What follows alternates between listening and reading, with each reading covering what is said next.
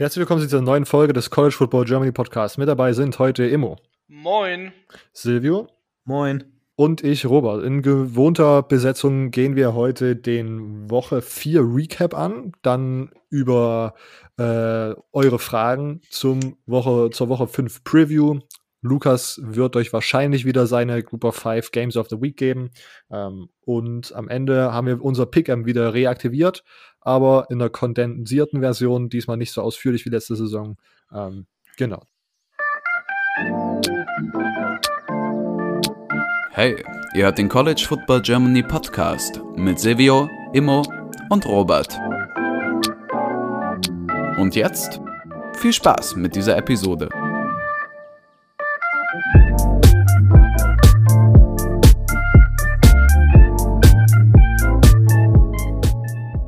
ist so der Plan für heute. Als erstes müssen wir ganz kurz zum Orga-Teil übergehen. Wir haben eine neue Apple Podcast-Bewertung bekommen von äh, dem Account Bester EU West Podcast.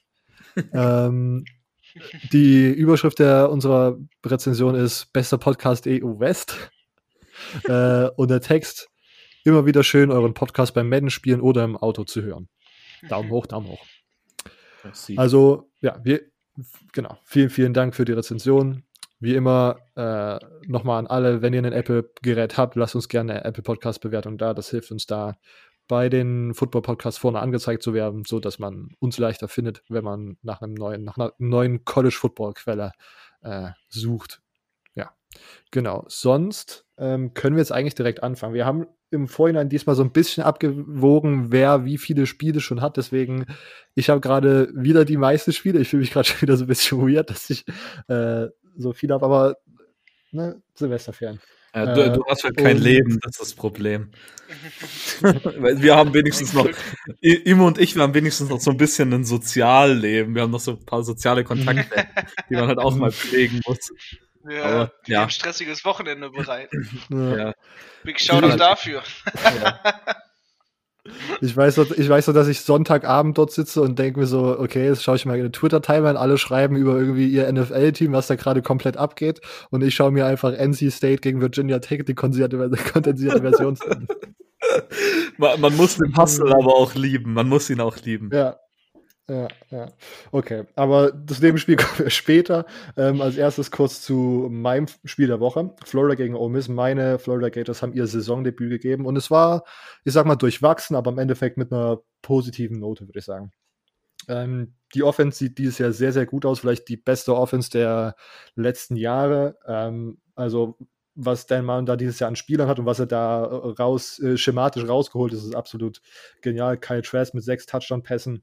Ähm, also gegen Man-Coverage ist der Typ einfach wirklich, der ist super gut gegen Man-Coverage. Das ist einfach genial. Kyle Pitts, vielleicht der beste Titan im College Football. Ähm, also ich, das ist, der ist einfach, der hat so einen Körper und so eine Größe und so einen Speed, dass man den halt einfach überall einsetzen kann. Der blockt komplett nasty. Den kann man einfach auf außen aufstellen und schlägt da jede, jede Coverage, ähm, weil der halt einfach so ein physikalisches Gift hat. Ähm, also absolut crazy. Kadarius Tony der Wide Receiver, von dem ich glaube ich schon öfters mal gesprochen hatte, immer wenn wir über Florida geredet haben, äh, der letzte Saison verletzt war und, auch mal nur in so Spe Spezialsets irgendwie zum, äh, ja, zum Einsatz kam, wenn man irgendwie so ein Jet Sweep rennen wollte oder hat irgendwie irgendwelche crazy Tricksituationen, weil er halt in der Highschool auch mal Quarterback gespielt hat. Ähm, hat jetzt sein Skillset anscheinend so ausgebaut, dass man ihn ja noch safe als Wide Receiver ganz normal rausschicken kann, denn das ist passiert und er hat, glaube ich, sogar zwei Touchdown-Pässe gefangen. Ähm, also auch das eine sehr, sehr schöne Entwicklung. Ähm, defensiv ja, war es auf jeden Fall, keine Ahnung, wahrscheinlich das, was ich erwartet habe, weil ich habe mich dann mal zurückerinnert, der Season Opener letztes Jahr gegen Miami, das war ähnlich mit super schlechten Tackling und irgendwie sahen dieses Jahr auch alle DBs relativ schnell äh, geschafft aus. Irgendwie dass die nicht wirklich die ganze Zeit im Vollsprinter Plays gemacht haben.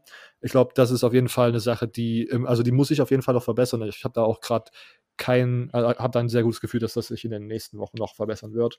Ähm, ja, man, es wurden irgendwie ein Safety war dann relativ schnell verletzt, der andere wurde dann ejected, ich glaube Malik Davis, und dann waren da zwei Freshmen als Safety, die dann relativ viele Plays aufgegeben haben. Also auch das nicht optimal, aber wie gesagt, ich glaube, dass Florida's Defense da auf jeden Fall dieses Jahr trotzdem kein Problem werden sollte. Für Leute, die sich Florida vielleicht näher anschauen wollen, Kair Elam, den Cornerback, den ich auch schon öfters mal gename-drop hat, der jetzt in seine Sophomore-Season geht, hat auf jeden Fall in der Offseason nochmal ordentlich trainiert und sieht jetzt tatsächlich auch wie ein SEC-Cornerback aus.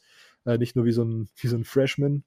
Ähm, Flores der beste Recruit aus der 2020er Recruiting Class. Defensive Tackle Gervin Dexter, der kam zum Einsatz und hat direkt mal eine, eine Interception gefangen und hat sehr, sehr gute Plays gemacht. Dann gab es ja diesen Georgia Transfer Brandon Cox, ein Linebacker, ein Linebacker, der dieses Jahr spielen durfte. Der sah auch sehr, sehr gut aus. Also generell positives Bild von Florida, auch wenn am Season Opener noch nicht alles so funktioniert hat, wie es am Ende aussehen soll.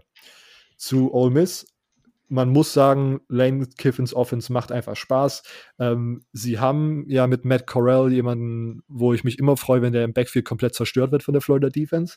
Äh, und John Reese Plumney, einen, der Quarterback, der letztes Jahr irgendwie für 100 plus Yards gegen die LSU Defense gelaufen ist.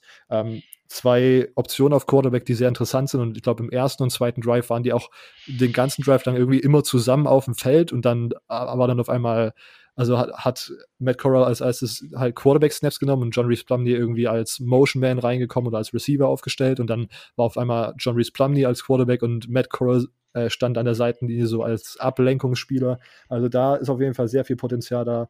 Ähm, Sophomore, Running, Sophomore Running Back Jaron Ely ähm, ist ein sehr, sehr guter Spieler, genauso wie Wide Receiver Elijah Moore, der 10 Catches für 227 Yards hatte. Also auch das ein absolut Monsterspiel offensiv sieht das alles sehr, sehr gut aus. Deswegen, ich glaube, wir kommen da nachher nochmal drauf zu sprechen. Freue ich mich auch auf den Egg Bowl dieses Jahr. Ähm, defensiv ist es eine andere Sache. Die Front war in Ordnung, aber das Defensive Backfield, das ist, also das wird einem auch in der SEC West dieses Jahr, glaube ich, noch Schwierigkeiten machen, weil da wird man nicht viele Leute mit stoppen können. Ähm, ja, aber sonst, ich bin gespannt, wie das, ja, also ich bin trotzdem gespannt, weil es dann in der SEC West dieses Jahr interessante Matchups gibt gegen, äh, für Ole Miss. Ähm, bin ja sehr, sehr gespannt, wie das dann am Ende aussieht. Ähm, und was ich noch lustig fand bei diesem Spiel, es gab eine neue Turnover-Prop. Und habt ihr das gesehen auf Social Media, Leute? Nee. Nee, leider nicht. Klär uns auf. das war einfach so ein Sack, wo so ein Dollarzeichen drauf war. Die haben einfach so ein Moneybag als Tur Turnover-Prop. Und da ist Oh Miss ist dieses, ist diese Institut, die was irgendwie, was diese, diese gute YouTube-Doku, ne, wo einfach wirklich vor bei, bei ja. wie hieß der Offensive Tackle? Ähm, der, der, äh, bei, also es war auf jeden Fall bei SB Nation. Es war Mississippi State und Ole Miss, glaube ich, da sogar. Ähm, Michael, genau, also, Michael Ower, oder? Der mit nee, nee, nee, der mit der Gasmaske. Achso, äh, das, oh, warte. Ähm, ah. Oh Mann, wieso fällt mir das jetzt nicht ein? Ich schaue es mir ja. gerade an. Das sieht sehr geil aus, aber mit dem Bag. Weil es ja da wirklich. Ah, wie hieß er? Der zu den Dolphins gegangen ist. Okay, ja, also ja. auf jeden Fall gab es ja diese Story, dass es dort Laramie in den Tanzel letzten Jahren halt. Laramie Tanzel. Genau.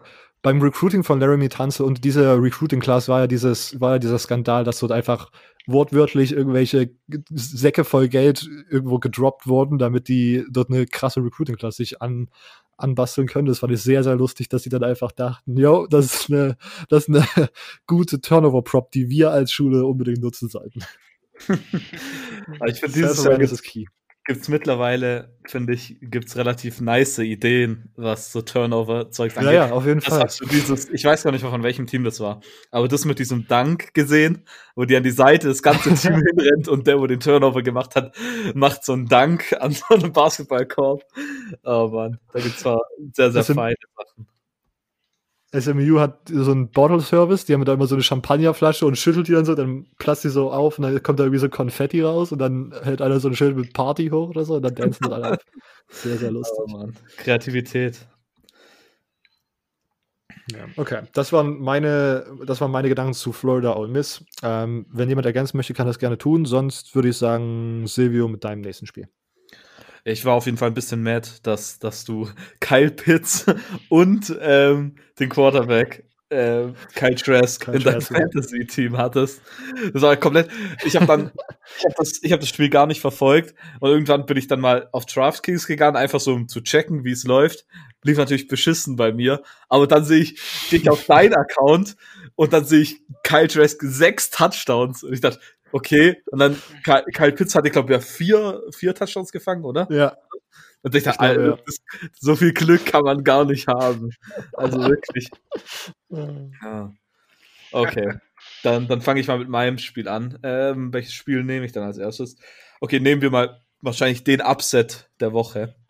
Ähm, Oklahoma Wollen wir direkt drüber talken? Ja. Okay. Jawohl.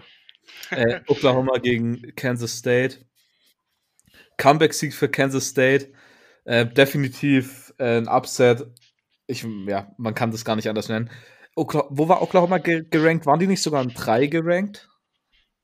Waren sie drei oder fünf? Nicht, sie waren auf der 3 gerankt. Sie waren auf der 3 gerankt, okay. glaube ich. ich bin ja. mir nicht 100% sicher. Die waren sicher. absolut overhyped in dieses Spiel rein. oh je. Okay. Äh. Manche hätten gesagt, das ist hier Blower Game der Woche, ne? Ja. Äh, äh, das war Paralleluniversum Immo. also zuerst muss man bei dem Spiel natürlich äh, über Spencer Rattler reden. Ich fand eigentlich, dass er es relativ gut gemacht hat. Klar, am Ende, wie, Robert, du nennst es ja immer so gut, dass äh, ein Quarterback Freshman-artig aussieht. Und man hat es ihm relativ angesehen, dass das halt ähm, jetzt seine ersten Spiele sind, in denen er startet. Und vor allem am Ende dann wo der Druck dann immer größer wurde, hat er dann natürlich ein paar Fehler gemacht. Aber eigentlich in der ersten Halbzeit sah er eigentlich ziemlich gut aus. Er hatte äh, nur zwei, bis ins dritte Quarter sogar, nur zwei Incompletions und beide waren halt Interceptions. Und ja, wenn ich mich jetzt recht entsinne, ich weiß gerade gar nicht mehr. Ich glaube, eins war eins war komplett sein Fehler, das andere war so ein bisschen unterworfen. Ähm, und dadurch so ja, halt einfach nicht. Ne, die erste war sogar ähm, Tippball und dann die zweite war dann, glaube ich, richtig sein Fehler. Ich bin mir gerade gar nicht mehr ganz sicher. Auf jeden Fall fand ich, er sah, wenn er genug Zeit hatte in der Pocket, relativ gut aus. Und man hat definitiv gesehen, dass er den Arm hat, um ja mal in die Fußstapfen von anderen großen Oklahoma Quarterbacks zu treten, wenn es zumindest aufs College-Level ankommt. Er hat aber definitiv zu kämpfen gehabt mit der O-Line, die teilweise ja ein bisschen schwach war. Man hat dann auch, vor allem über die linke Seite kam, kam viel gegnerischer Pass Rush durch. Und ich meine, genau da, von da will man ja nicht, dass der Pass Rush kommt. Dann hat man auch, Oklahoma hat dann, glaube gleich im zweiten Drive ähm, den Left Tackle gewechselt von Eric Swenson zu ähm, Anton Harrison ein Freshman.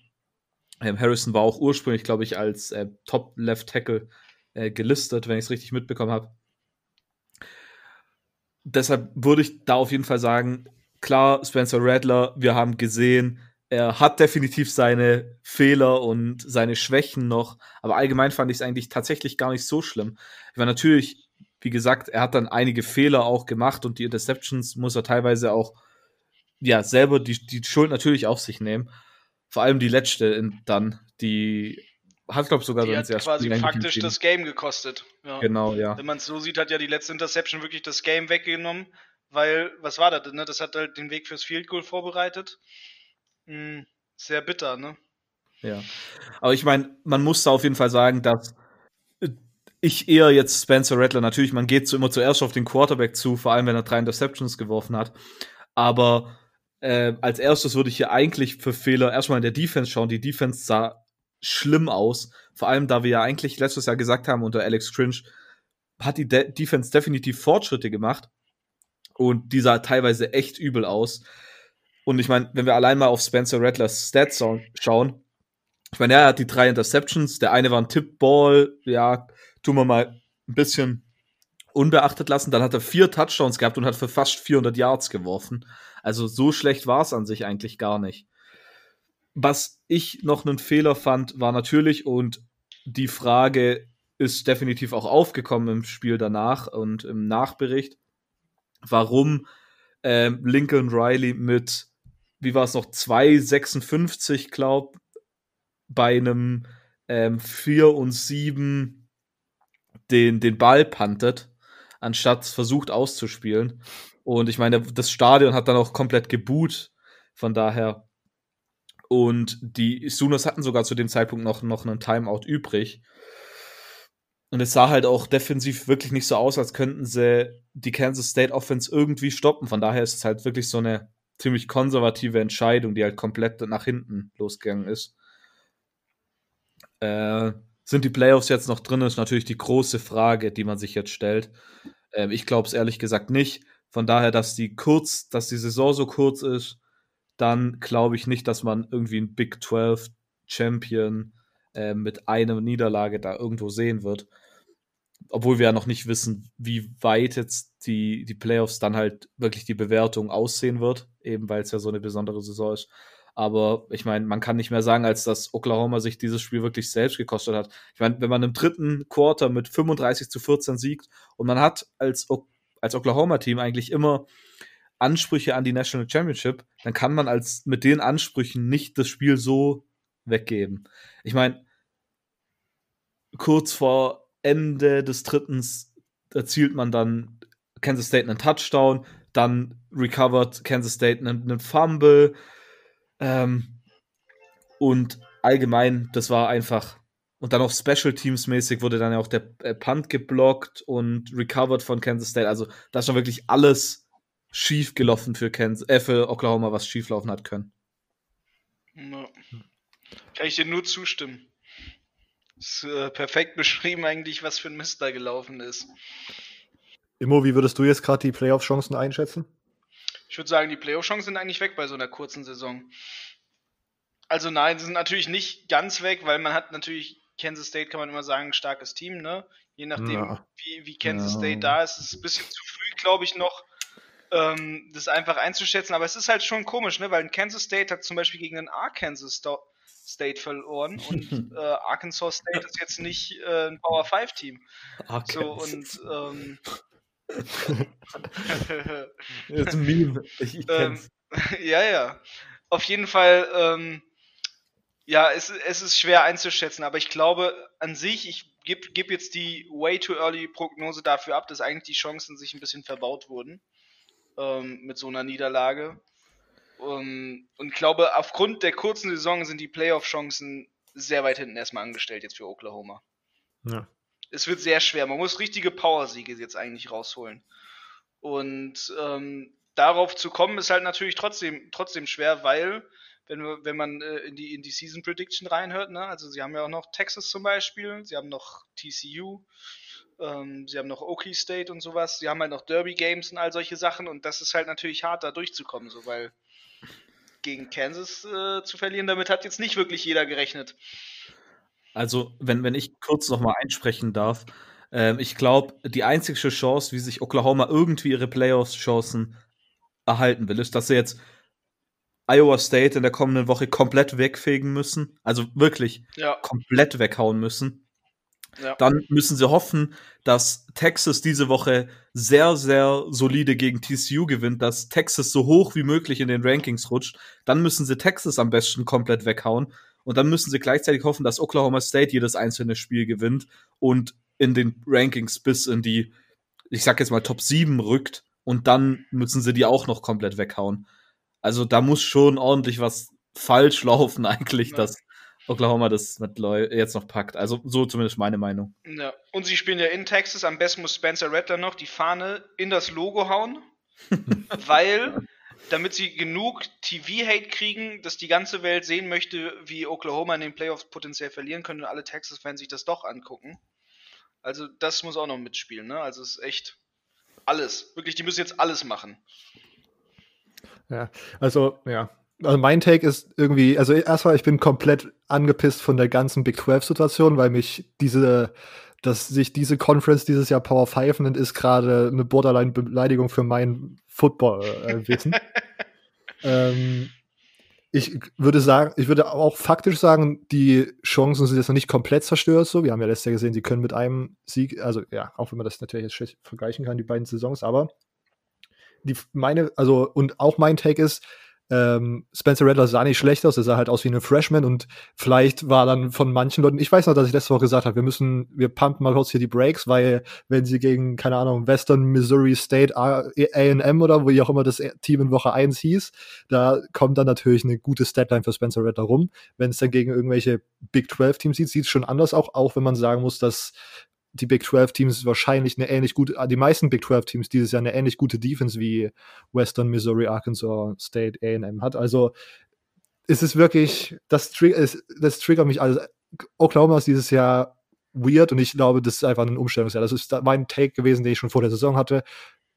Man kann nicht einen True Freshman auch und ein True Freshman braucht einfach ein Jahr, um sich kurz irgendwie einzugewöhnen. Wenn das jetzt nicht der, wenn es nicht der Trevor Lawrence ist oder so. ich wollte es gerade sagen. Ich, ja. ich habe schon meine Hand gerade vor den Mund gehalten, um richtig laut zu husten und Trevor Lawrence zu sagen. Ja, aber nicht Im Normalfall kann ein äh, First-Round-Pick in seiner Highschool-Zeit schon sein. Genau. Und ich meine, aber selbst ich, wenn sie jetzt ungeschlagen die Big 12 gewinnen, diese ganzen, alle anderen Teams, die dieses Jahr in der Big 12, also jedes einzelne Team in der Big 12 sieht so, so schlecht aus. Also sieht so unter den, ich meine, nachher über, ich möchte gleich nochmal über Texas reden, weil das fuckt mich genauso ab wie Oklahoma. Das ist einfach, ich verstehe einfach nicht, wie die Big 12, vor allen Dingen, ich, da schaue ich auf euch, Oklahoma und Texas, wie kann man denn Jahre hintereinander einfach Four- und Five-Stars rekrutieren, wie die SEC im Grunde, und dann spielt man, keine Ahnung, 70 zu 69 gegen Texas Tech. Rekrutiert wie die SEC und spielt wie die Pac 12.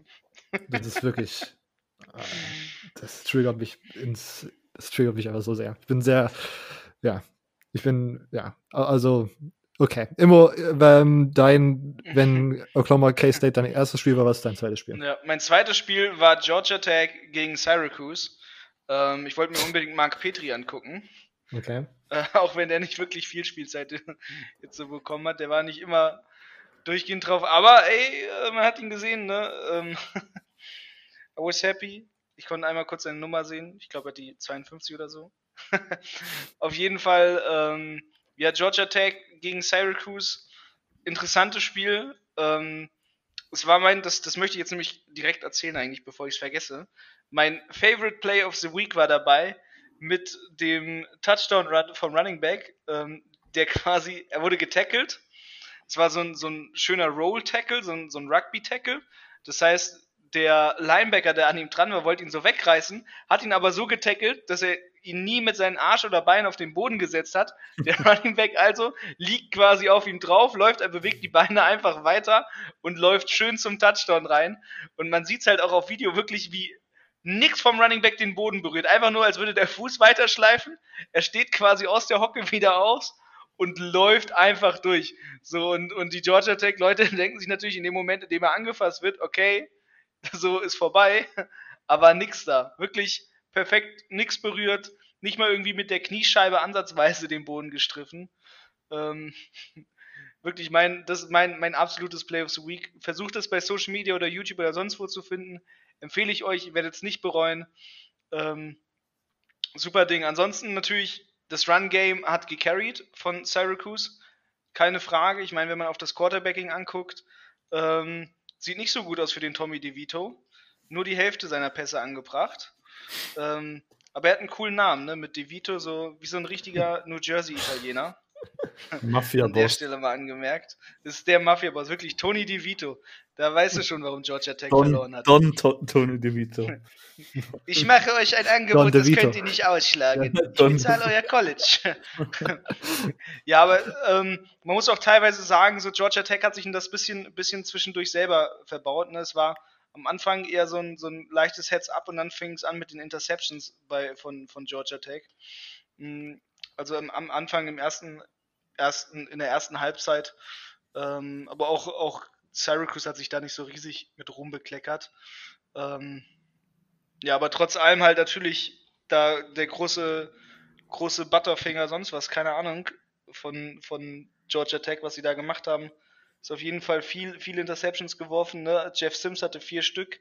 Dementsprechend, ähm, aua, hat den das Game gekostet. Ja. Okay. Also weiter Achterbahnfahrt für Georgia Tech. Das kann man im Auge behalten, wenn man auf, drauf steht. Auf, auf, ab. Ne? Teilweise geile Defensive Line, muss ich sagen. Ja. Aber ja. ähm, offenstechnisch, das dauert. Ich glaube, das sitzt auch tief. Ne? Du hast immer noch die etablierten Spieler. Ähm, das, das, das wird halt ein paar Jahre dauern, einfach, bis sich da offenstechnisch auch mal eine Macht etabliert. Okay. Na gut, ähm, dann Silvio, irgendwelche Kommentare zu Georgia Tech äh, äh, und Syracuse? Nee, also bei besten Willen, das habe ich nicht angeschaut. Ich habe es nur gesehen, das habe ich tatsächlich auch getweetet, ähm, dass Jeff Sims gerade eben seine, als es gerade passiert ist, seine vierte Interception geworfen hat, was ich krass ja. fand. Ähm, und da will ich kurz mal sagen, ich habe meinen größten Respekt an euch alle, die während den Spielen immer tweeten können. Ich kann das nicht. Also ich habe es da gemerkt, dass ich das nicht kann. Ich kann nicht gleichzeitig ein Spiel schauen auf vier verschiedenen Bildschirmen oder so und dann zu jedem Spiel noch irgendwie einen Tweet abgeben. Ich weiß echt nicht, wie manche Leute das machen. Also ja, da kann ich mich nicht konzentrieren. Äh. Was ist die maximale Anzahl an Spielen, die du gleichzeitig konsumieren kannst? Zwei, glaube ich. Ähm, okay. und also zwei, wo ich das Spiel sehe und dann vielleicht nebenbei noch ein paar Spiele mehr, wo ich den Gamecast so ein bisschen im Auge habe. Aber aktiv mhm. Spiele schauen, zwei Stück. Ich meine, häufig ist es dann ja so, dass die Werbepausen sich auch überschneiden. Oder ja. nicht überschneiden, aber ähm, das ähm, überschneiden ist das falsche Wort. Äh, dass in der Werbepause von der einen das Spiel noch läuft und so. Ja. Das geht, das geht sehr gut, aber also ich habe ja. arbeitsbedingt zwei Monitore und komme damit inzwischen ganz gut klar. Aber ich habe es auch mal zwischendurch probiert, so mit einem dritten Monitor zu gucken, so nebenbei über meinen Laptop. Ja. Und äh, das geht gar nicht. Okay. Ja. Also ich glaube, drei Spiele, da kommt man noch gar nicht mehr klar. Du kommst gar nicht hinterher. Bei einem Spiel hast du dann meistens sowieso nur Ton an, das andere ist irgendwie so nebenbei. Ja. Und dann, dann noch da, oh, Hammer. Also wer das könnte, äh, verrat mir, warum du so einen hohen IQ wahrscheinlich hast, um das Multitasking technisch äh, zu meistern. Ja, also ich schaffe auch zwei. Ich habe letzte Woche, letztes Jahr so ein bisschen rumexperimentiert. Zwei ist Maximum. Und dann schaffe ich es aber noch nebenbei zu tweeten. Ja. Silvia, wolltest du noch was sagen? Äh, nee, eigentlich nicht. Hat sich erledigt. Okay. Dann kommen wir zum nächsten Spiel. Ich habe es nicht geschaut, aber ich weiß, dass wir einige Texas-Fans haben, genauso wie Oklahoma-Fans. Deswegen, wir wollen hier niemanden äh, bevorzugen, auch wenn Silvio natürlich hier gerne. ähm, auf jeden Fall, ich habe das Spiel nicht geschaut, das hat mich nur getriggert, weil mein Log of the Week Texas minus 18 war und es in die Overtime ging. Ähm, und das hat mich eigentlich schon so wieder so sehr gepissig gewünscht, dass ich eigentlich diese Woche nur über Texas ranten wollte. Deswegen habe ich jetzt ganz, hat uns tatsächlich ein Hörer auf Instagram angeschrieben, der einfach das Spiel kurz zusammengefasst hat. Und jetzt würde ich gerne diese Zusammenfassung vortragen, wenn für euch das in Ordnung ist. Sehr gerne. Okay, äh, Überschrift: Texas vs. Texas Tech, Summary vom bescheuersten Game ever. Ähm, erstes Quarter. Er, erstes Quarter mit einem Stichpunkt. Relativ normal, gute Offense, katastrophale Defense von beiden Teams, 17 zu 7 für Texas. Big 12-Style. Das war, ja, er, alle, alle Notizen zum, zum ersten Quarter. Zweites Quarter, wir steigern uns mit den Notizen. Gute Offense, beschissene Defense beschreibt, glaube ich, jedes Big 12-Spiel. ja, ich kann mir jetzt schon aufhören. ähm, ich finde es auch lustig, dass man von Quarter zu Quarter merkt, ich glaube, Jona ist ein ähm, Texas-Supporter. Ich glaube, ich merke, wie, jeder, wie der Blutdruck sozusagen über jedes Quarter sozusagen exponentiell steigt. Okay, zweites Quarter. Three and out Texas, Punt, äh, Punt 17 Yard, Touchdown Texas Tech. Surprised Onside Kick funktioniert. Texas Tech bleibt im Ballbesitz. Exakt nächstes Play. Bowman wirft einen Pick. Texas und Texas Tech machen jeweils einen Touchdown. Texas nächstes 3 and Out. Blockt Punt. Exakt nächstes Play. Bowman wirft zum zweiten Mal direkt nach einem Big Play einen Pick.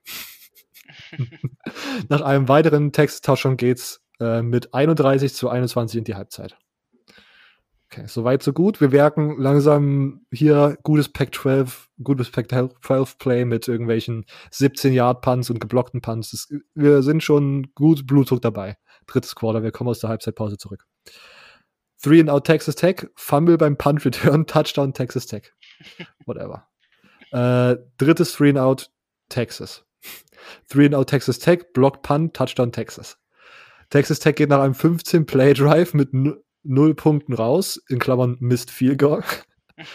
Texas puntet, Texas Tech Touchdown. Ellinger wirft einen Pick, exakt nächstes Play, Touchdown Run von Texas Tech. Somit geht es mit 28, äh, 38 zu 42 ins vierte Quarter. Texas einzige Punkte waren ein Special Teams Touchdown. Viertes Quarter, meiste Stichpunkte. Wir wissen, jetzt geht es langsam los, weil am Ende des vierten Quarters ist, äh, ist Gleichstand. Wir müssen nochmal in die Overtime. Aber viertes Quarter. Beide Teams machen also ihrem nächsten Ballbesitz einen Touchdown und einen Punt. Texas macht beim äh, einem vierten und zwar Texas puntet bei 4. und 27. Texas Tank rennt äh, mit True Clock Modus aus Versehen einen 25, äh, 75 Yard Touchdown. aus Versehen. Texas Tech führt Texas Tech führt 3 Minuten 15 vor Schluss mit 15 Punkten und Texas hat noch ein Timeout. Okay, also das ist ein, ja, ein Two-Score-Game sozusagen. Texas Tech äh, macht einen voll unnötigen Sky-Kick und schenkt Texas an der Mittellinie den Ball. Texas scoret relativ schnell einen Touchdown. Ähm, Texas braucht jetzt einen Onside-Kick, Spiel wäre sonst vorbei und schafft den. Also wir merken uns, es sind jetzt zwei Onside-Kicks, die funktioniert haben, gespielt worden. Ich, das ist, es ist wirklich. Apropos Onside-Kick, habt ihr das mit dieser, habt ihr das letztes Jahr, äh, letzte Woche mit Atlanta gesehen? Wo auf einmal die Leute, die den Ball bekommen, dachten, sie müssen zehn Yards warten, bis sie auf den Ball sich drauf werden? Nee. Das ist, Nein. Das ist absurd. Okay, aber auch das anderes Thema. ähm, Texas ist acht Yards von der Goal-Line entfernt. Durch dumme Flaggen wird es ein erster und Goal von der 19. Schaffen den. Texas braucht für die Overtime eine Two-Point-Conversion und schafft die auch. Texas Tech hat noch 40 Sekunden Zeit und kommt noch zur Mittellinie nach 5 Sekunden vor Schluss. Äh, panten sie, statt eine Hey Mary zu probieren. Das ist ein Thema, was sich anscheinend durch den ganzen Spieltag durchgezogen hat. Äh, somit geht es 56 zu 56 in die Overtime. 112 Punkte in dem Spiel. Das ist, ja. Allein im vierten Quartal haben beide Teams zusammen 315 Yards erspielt. Overtime. Texas muss beginnen und macht einen recht easy Touchdown. Äh, beim dritten und zwei, 25 Fumble der Texas Tech Running Back nach, einem, nach einer Swing Route den Ball und Texas recovered. Spiel scheint vorbei zu sein. Man, die, die Schiedsrichter brauchen fünf Minuten, um das zu reviewen. Es kommt raus, dass er die Possession nicht hatte, wird also als incomplete markiert. Es führt zu einem vierten und 15. Jetzt muss Texas Tech einen Touchdown machen, damit das Spiel noch am Leben bleibt. Ähm, beim vierten und 15 wirft Bowman einen ganz einfachen, eine ganz einfache Interception zu Caden Stearns, der gefühlt auch schon seit 20 Jahren bei Texas spielt. Ähm, und das Spiel ist vorbei. Ja. Also, ja, ja, das ist einfach. Also zu dem Spiel kann ich kurz, kurz, kurz noch was einwerfen direkt. Als ich gesehen habe, dass, dass Texas Tech mit 15 Punkten führt im vierten Quarter, du kannst dir, du kannst dir vorstellen, wie ich mich gefreut habe. Ich dachte, oh ja, endlich, das ganze Shit-Talking war nicht umsonst und das wirklich die, die College-Football-Götter haben mir zugehört. Ähm, dann, und dann checke ich auf einmal nochmal und dann war es auf einmal in der Overtime. Und ich dachte, fuck, das gibt's doch nicht. Ähm, ja, also das Spiel habe ich tatsächlich auch grob verfolgt. Vor allem nachdem du mir erzählt hast, dass da niemals das Over kommen kann, weil Sam Ellinger dafür 70 Punkte alleine machen muss. Und dann allein das Over war. Wie wann war denn das Over schon? Ja, wahrscheinlich das war ja, zur, zur, ja zur Halbzeit. Quarter. Zur Halbzeit sah das auf jeden Fall schon relativ gut aus. Ich meine, im zweiten Quarter waren es allein ähm, 28 Punkte. Ähm, ja, also man, man, muss natürlich hier auch mal sagen, dass es vielleicht, um mal ein Lob an Texas zu geben, dass Sam Ellinger das wirklich sehr, sehr stark gemacht hat. Ähm, ja. Und hört. genau, genau, genau in den Momenten, in denen man am meisten gebraucht hat, hat er halt wirklich gut gespielt. Aber am meisten gefallen hat mir tatsächlich äh, vielleicht sogar Joshua Moore. Ähm, hat sehr, sehr gut gespielt, hat auch drei Touchdowns gefangen. Ich meine, das muss man auch mal sagen. Ähm, Wide Receiver. Aber was man auch sagen muss, ist, dass eine Defense von Texas, die 56 Punkte von Texas Tech zulässt, ähm, deutlich was machen muss. Und ich meine, hier Chris Ash, Chris, heißt der Chris Ash? Der, der Defense Coordinator. Äh, der muss da definitiv äh, Frage und Antwort stehen, was da denn los war. Weil ich will nicht wissen, was passiert, wenn die mal gegen sagen wir, die kommen in die Playoffs und die spielen gegen Bama oder gegen Clemson, ähm, nee. wenn die jetzt schon mit Texas Tech so strugglen.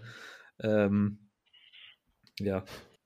Ich, ich kann es einfach nicht mehr ertragen, dass dieser, dieser ungeschlagene, selbst wenn, also selbst wenn Texas jetzt einfach gewinnen sollte und das ganze Jahr, also jetzt ungeschlagen die Big 12 gewinnt und dann in die Playoffs kommt, warum auch immer. Ich kann es einfach nicht mehr ertragen, dass man denkt, oh, das ist ja ein ganz gutes Team, das ist ja ungeschlagen. Die Big 12 ist einfach Trash und die haben niemals eine Defense. Die spielen gegen das zweitbeste SEC, nee, nee, die spielen wahrscheinlich gegen den Number One Seed, weil sie als vier reinkommen und sie kriegen wieder, es ist, wird dasselbe sein wie letztes Jahr mit Oklahoma. Die kriegen in der ersten Halbzeit 50 Punkte eingeschenkt.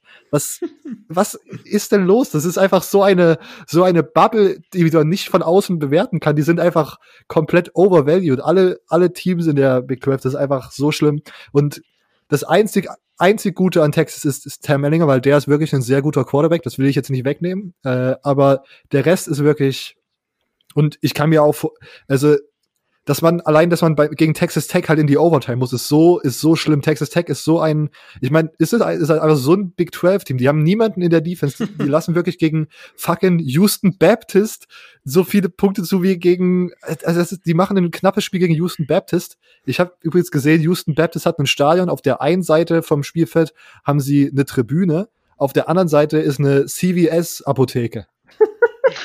CVS. CVS Bestes, hast du auch überall da. Gegen, gegen die hat Texas Tech in Woche 1 gestruggelt und es ist wirklich, die, ja, die können Offense spielen, natürlich kann Texas Tech Offense spielen, aber das ist genauso ein Trash wie Texas, Alter. Offense und dann wirklich können die auch, brauchen die ja keine Spieler dorthin stellen für ihre fucking Defense, Alter. Das macht, das macht mich wirklich richtig wütend. ja, Vielleicht also einfach die Texas-Mannschaft Tilidin in der CVS-Apotheke gekauft. also ich, ja. Also ich habe hab mir noch gedacht, als Oklahoma das Spiel verloren hat und dann habe ich ja diesen äh, den Tweet rausgehauen, dass die Texas-Fans jetzt kommen und dann dachte ich mir schon, es wäre einfach nur zu bitter süß, wenn jetzt Texas auch verliert. Und dann ist auch wirklich fast so gekommen. Oh Mann, ich sag's dir, da wären fast meine, meine, meine ganzen Träume in Erfüllung gegangen. Aber ja, ich will, will ja. Endlich. ja, nee, weil ich meine, ich habe so viel Scheiße über Texas gelabert, da, da freut man sich, wenn es dann doch auf, auf irgendeine Weise auf einmal wahr wird. Ähm, aber Und das Problem ist nämlich, Silvio, du hast so viel über Texas Du hast so viel über Texas äh, gelabert, dass ich auf einmal hier in die Rolle des Texas ja. ver so Verteidigers gedrungen, des Texas Fans gedrungen wurde. Aber ich möchte mich jetzt offiziell von diesem Team distanzieren. Ich möchte mich von der ganzen Big 12 distanzieren. Das ist, was, das ist einfach nur Bullshit, was da passiert. Texas is back, alles gut. Ja, Silvio kann hier der, der Resident Texas-Fan sein des Podcasts. Nee, nee. Ich, ich opte aus dieser Rolle out. Ich bleib der Hater von Ding. Okay, ähm, dann, bevor Silvio so noch sein Spiel machen kann, ich will noch einmal kurz äh, in die beste Conference des College Footballs zurückkehren, damit ich mich einmal kurz nochmal in gutem Football, äh, ja, an gutem Football freuen kann, wenn ich das hier nochmal Revue passiere. Kentucky gegen Auburn war das zweite interessante Spiel, was 18 Uhr äh, stattgefunden hat. Ähm, und auch hier, sage ich mal, Kentucky plus 7,5 war meine Big Brain-Wette des Wochenendes gefühlt. Und ich wurde beraubt. Ich wurde des Gewinns beraubt. Ähm, Kentucky als erstes, äh, die O-Line ist ziemlich stark. Wie erwartet sind die Running Backs ziemlich gut. Das Team Rose ist sehr interessant. Kevosier Smoke, ich glaube, so irgendwie. Ja, irgendwie so sehr, sehr nicer Name. Ähm, sehr nice Running Backs. Terry Wilson mit einer ja, okayen Performance, keine Ahnung, ob das, aber am Ende, ich, also die haben den Ball gegen Auburn gut bewegt und ich glaube, Auburn ist dieses Jahr auch in Ordnung. Ist nicht super gut, aber in Ordnung. Ähm, die haben den Ball gut bewegt und sollten da eigentlich näher mitspielen, als 13, 29 das am Ende aussehen lässt. Die haben einen Touchdown erlaufen, der ein Yard in der Endzone war, der wurde einfach zurückgezogen, weil Video-Evidenz anscheinend gezeigt hat, dass das nicht ein, einstimmig so war. Dann, dann das also, dann random Turnover am Ende fammeln sie irgendwie zweimal den Ball, was dann halt wirklich dazu führt, dass Auburn da einfach Punkte draus macht. Ähm, ja, Auburn hat mit Bo Nix dieser, also und generell die Defense von Kentucky hat mir auch ziemlich gut gefallen. Ähm, irgendwie, ja, aber keine Ahnung, sie konnten zum Beispiel Auburn nur bei unter 100 Yard Rushing halten, was ich ziemlich nice fand. Ähm, am Ende war aber, glaube ich, die Defense von Kentucky so ein bisschen ausgelaugt, denn die Receiver, vor allen Dingen gegen Ende des Spiels von Auburn, waren dann wirklich sehr, sehr frei. Bo Nix hatte einen gelungenen Auftakt. Keine Ahnung, ob er wirklich ein Elite-Quarterback ist, aber auf jeden Fall ein gelungenes Spiel. Ähm, Seth Williams ist ein sehr, sehr, sehr, sehr guter Receiver, hatte sechs Receptions für 112 Yards und zwei Touchdowns. Ein Touchdown, das war so ein Sprung, wo er halt wirklich, wo wirklich wieder so ein Foto auftauchen könnte, wo er so horizontal parallel sozusagen zum Boden ist und seine Hand so ausstreckt, wie so ein Superman, so ein, so ein typischer Julio Jones äh, Catch eigentlich oder so ein Julio Jones Move, weil so seine sozusagen so ein Superman macht in die Endzone rein, um nochmal den Ball nach vorne zu strecken. Sehr, sehr, sehr guter Spieler. Ähm, einer der besten Receiver in der SEC. Ähm, und sonst, ja, äh, Auburn Stevens hat mir auch in Ordnung gefallen, sah gegen die O-Line irgendwie so ein Gefühl ein bisschen hilflos aus, aber äh, Auburn konnte dann schematisch gut Druck erzeugen mit Leuten, die extra irgendwie Pressure bringen. Ähm, das war meine Beobachtung zu dem Spiel. Ja. Bo Nix genau. auch jetzt mit ordentlichen Hype schon dabei, so ein bisschen, ne? wenn ich ins amerikanische ja. Twitter-Game gucke. Ja, ja. Ja, ja. Mal schauen, mal schauen. Gegen Georgia jetzt dieses Wochenende, das wird sehr, sehr spannend. Ähm, mal gucken. Okay, Silvio, du kannst gern weitermachen mit vielleicht dem zweiten Spiel der Woche. Oder dem Spiel der Woche eigentlich. Äh, okay, ähm, ich, ich schätze mal, du meinst jetzt damit Mississippi State gegen LSU. Ja. Oder? Okay. Ja, hätte ich jetzt gedacht. ja, definitiv für uns beide Hammer. das Spiel der Woche. Unser, unser Mike Leach ähm, zeigt, was er kann. Und Julian hat, äh, Julian Barsch hat das gepostet auf, auf Twitter. Äh, davor ist mir das gar nicht aufgefallen. Äh, aber diese, die Offense-Statistik zeigt einfach so, dass es eine Mike Leach Offense ist. Man hat über 600 Passing Yards und man hat, habt ihr gesehen, wie viele Rushing Yards die hatten? Ja, War es nicht sogar das erste Mal in School History oder so? 600 ja. Ja. ja, direkt der, der All-Time-Record. Also sie hatten einfach nur, um darauf jetzt nochmal kurz, kurz zurückzukommen, sie hatten einfach nur neun Rushing Yards. ähm, und dann, wenn man auch dann sowas anschaut wie das äh, Running Back Killen Hill 158 Receiving Yards hatte, da weiß man sofort, sofort, was das für eine Offense ist. Ich meine, das erinnert einfach direkt so an, an Washington State und wie hieß nochmal der, der Running Back, an den, den, du so geliebt hast, Robert? Bowser. Nee. Max, nee, Borgi. Borgi. Max Borgi. Genau. Bowser war jemand anders, glaube ich. Die, Ru die Rushing Yards kamen nur, weil der QB scramblen musste. Ja. Also man muss definitiv sagen, ähm, Costello, der für über 600 Yards geworfen hat, äh, die Performance war sehr, sehr gut. Natürlich hat er teilweise auch ein paar Fehler gemacht, aber ich war positiv überrascht. Ich hätte da echt nie dran gedacht, dass ähm, der das so gut macht. Wird jetzt vermutlich auch dadurch, dass es halt so eine kurze Saison ist und dass es gegen LSU war, die halt an Nummer 8 gerankt waren, warum auch immer. Ähm, äh, ich, ich guck, ich guck grad äh, imaginär auf dich, Imo, weil du die ja immer noch in deinen Top, Top 10 drin hattest. Ähm, mhm. Also wirklich, da, da wird er vermutlich, schätze ich jetzt auch mal in diese Heistman, viel, way too early, sage ich auch mal, ähm, in die Heistman-Diskussion eintreten, in die Diskussion. Und er hat es definitiv super gemacht, er hat paar, paar Mal Würfe gemacht. Auch die, die O-Line bricht komplett zusammen und äh, die D-Line, die Pass-Rusher treffen ihn eigentlich schon und er wirft den immer noch für 40 Yards perfekt. Also da waren wirklich ein paar, paar Würfe dabei, die wirklich NFL-like waren sogar. Äh, er hatte drei Receiver mit über 100 äh, Pass, äh, mit über 100 Receiving Yards. Ähm, darunter Osiris Mitchell, das, welcher der einzigste Spieler war, äh, Receiver, der ein bisschen Erfahrung hatte, der zurückgekommen ist, hatte sieben Catches für 183 Yards und zwei Touchdowns. Und dann hatten zudem, wie gerade eben schon erwähnt, Killen Hill 158 Receiving Yards und Javon, Javonte Payton hatte 122 Receiving Yards. Während bei Costello die Quarterback-Performance, äh, bei Mississippi State die Quarterback-Performance so gut war, war sie bei LSU eher nicht so. Ähm, Miles Brennan natürlich erst mit einem riesigen Hype da reingegangen. Oder, äh, wobei ich würde nicht mal Hype sagen, mit einem riesigen Druck wäre, glaube ich, besser. Ja.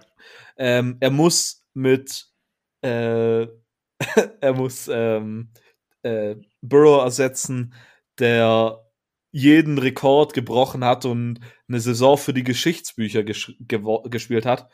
Und man hat dann schon erhofft, dass er das irgendwie so ein bisschen adäquat ersetzen kann.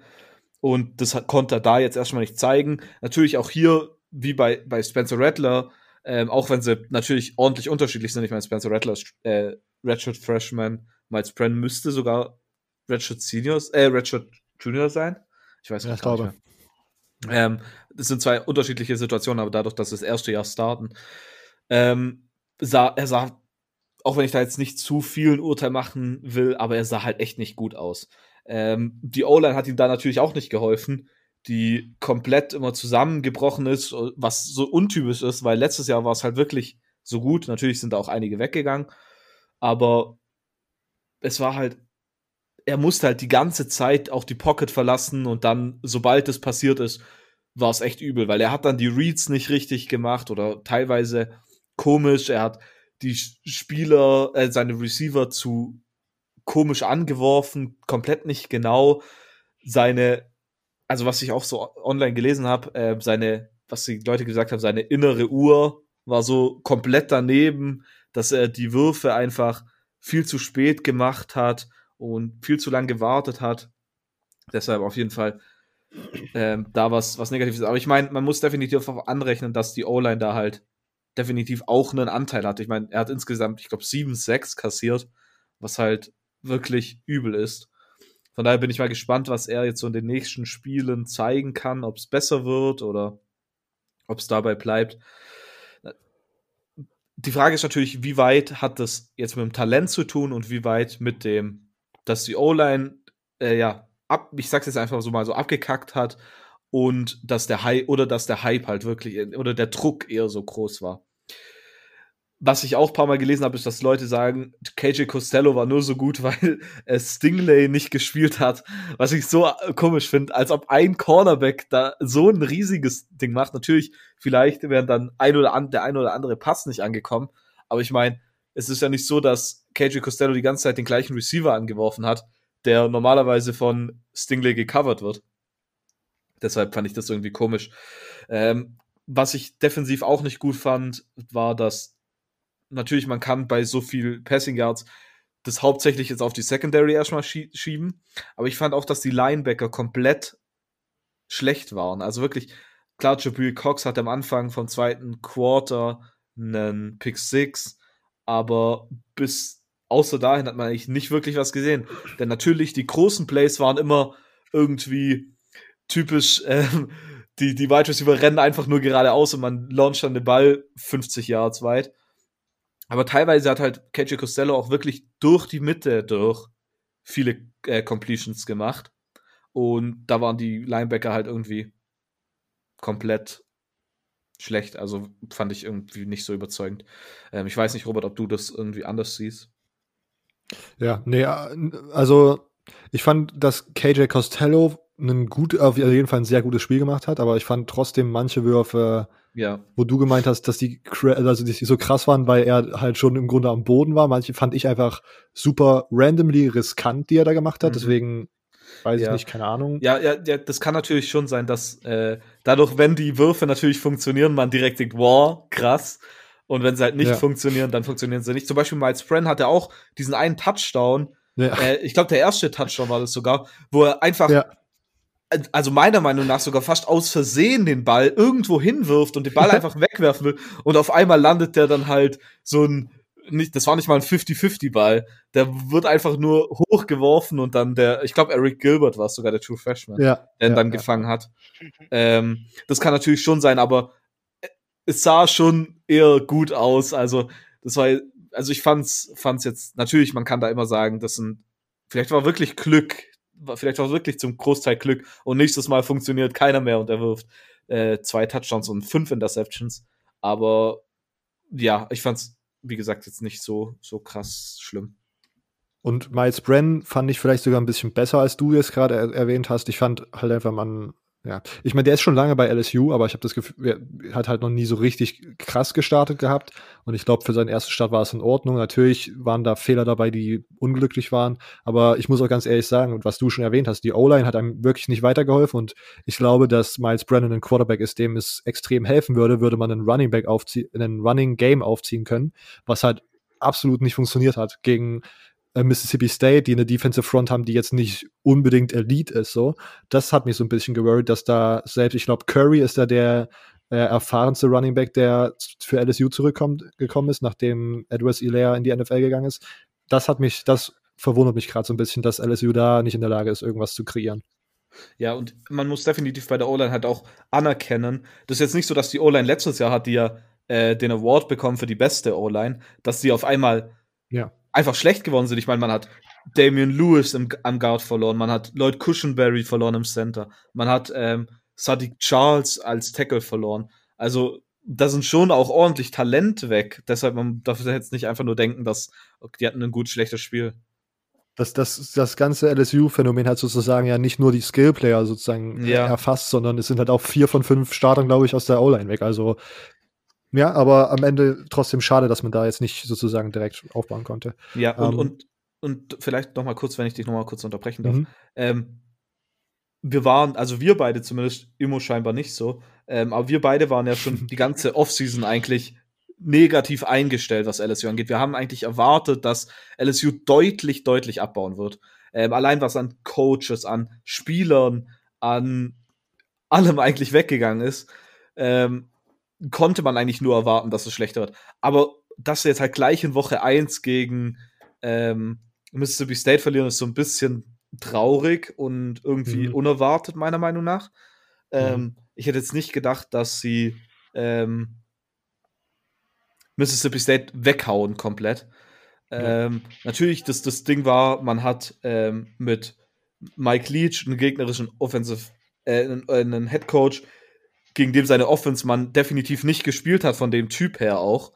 Ähm, aber ich hätte mir trotzdem doch ein bisschen mehr erwartet. Also, Ja, für, für mich ist auch diese Niederlage hat mehr Aussagekraft über Mississippi State als über LSU am Ende, weil ich war überrascht, dass das wirklich so gut äh, geklappt hat mit der Air Raid, das in dieser kurzen Zeit im Grunde zu installieren. Ich habe dann jetzt noch mal so ein bisschen, es gab dann am Spieltag irgendwelche Videos, wo noch mal die Air Raid so ein bisschen aufgeschlüsselt wurde und jetzt habe ich noch mal extra so ein bisschen recherchiert und so. Und im Grunde gibt's nur zwei oder drei Offensive Plays und dann halt so ein paar Audibles, die man reincallen kann. Ähm, Deswegen ist diese Seite sozusagen jetzt nicht unbedingt lernintensiv und das sollte jetzt nicht das Problem sein, aber das Wichtige ist, dass man in der, in, weil es immer darum geht, dass Receiver sozusagen ihre Routen auch so leicht variieren können, je nachdem, wie sich offenes, offenes Feld sozusagen ergibt.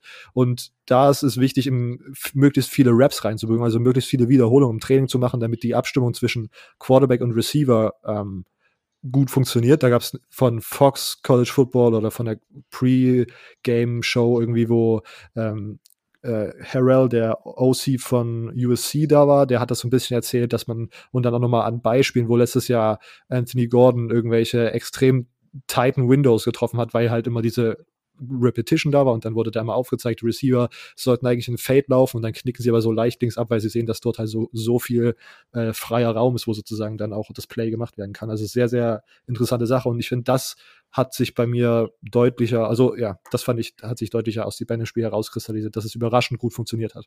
Ähm, und was du zur Defense gesagt hast, da kann ich dir tatsächlich nur zustimmen. Ich fand, dass sie generell super, also ich fand das äh, so random, das zu sagen, aber ich glaube wirklich, dass konditionsmäßig da einiges gefehlt hat, weil na gut, natürlich, wenn man halt für, wenn man halt 600 Yards reingedrückt bekommt, dann läuft man halt die ganze Zeit hinterher so.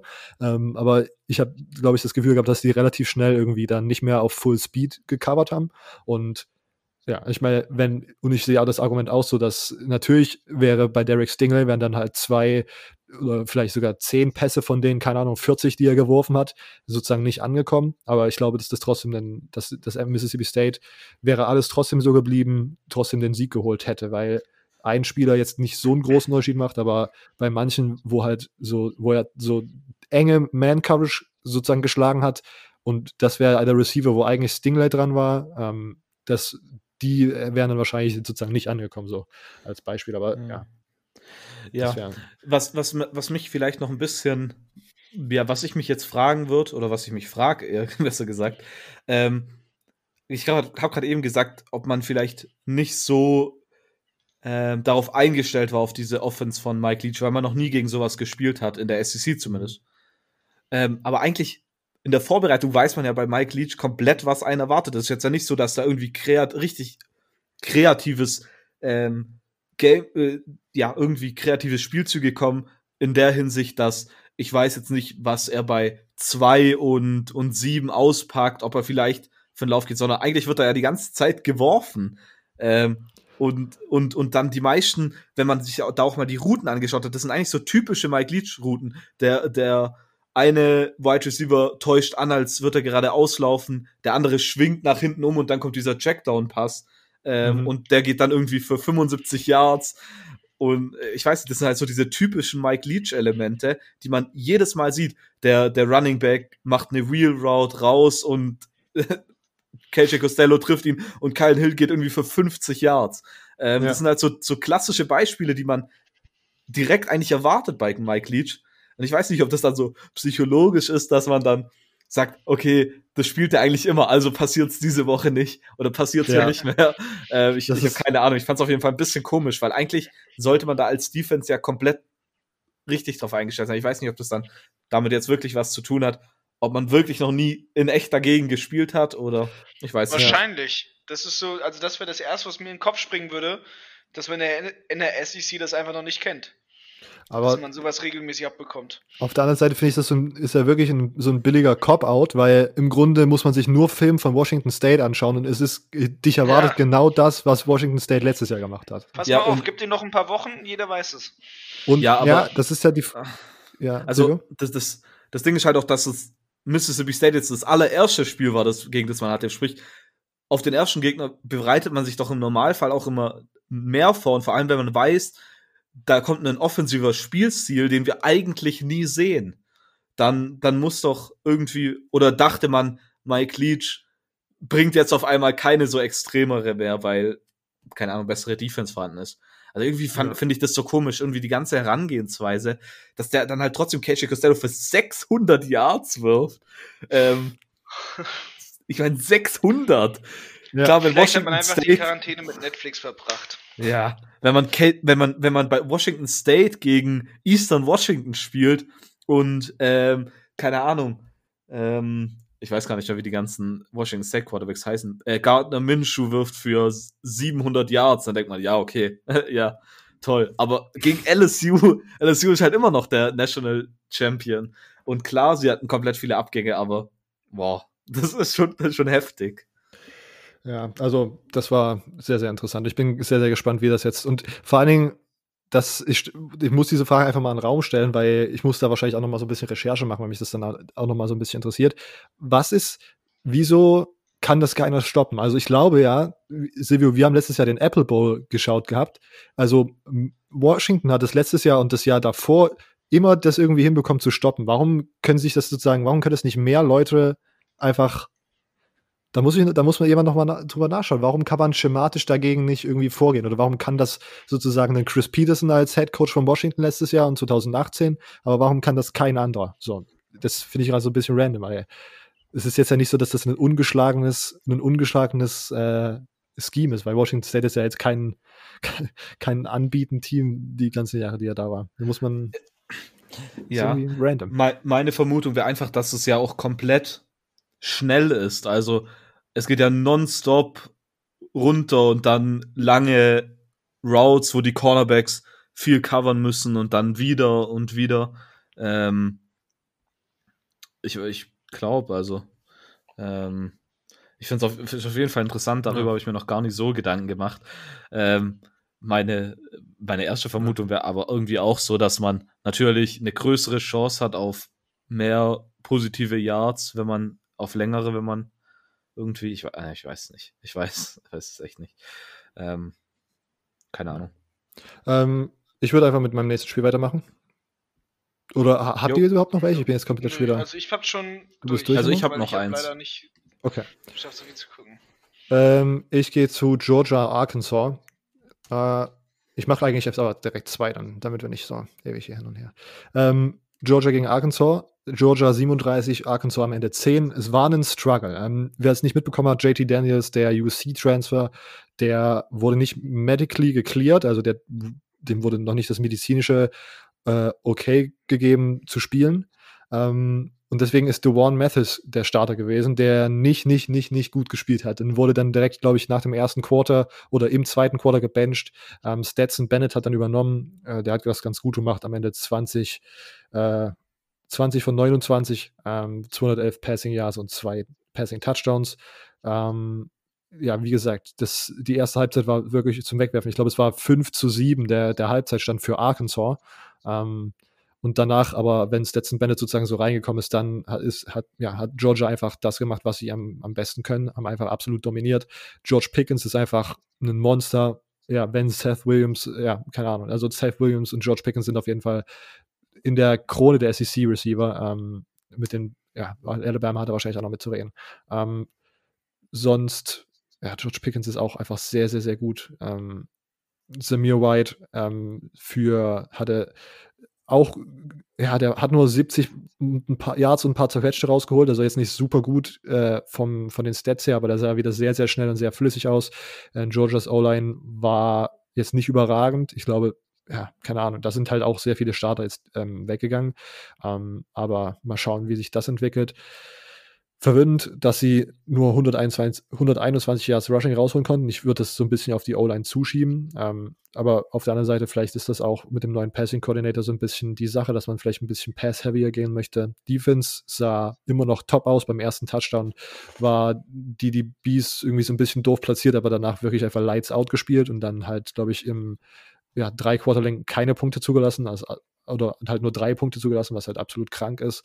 Ähm, LeCount, der Safety, wurde bei dem Touchdown noch irgendwie ja, blöd, blöd geschlagen, hat sich dann aber zwei Interceptions geholt.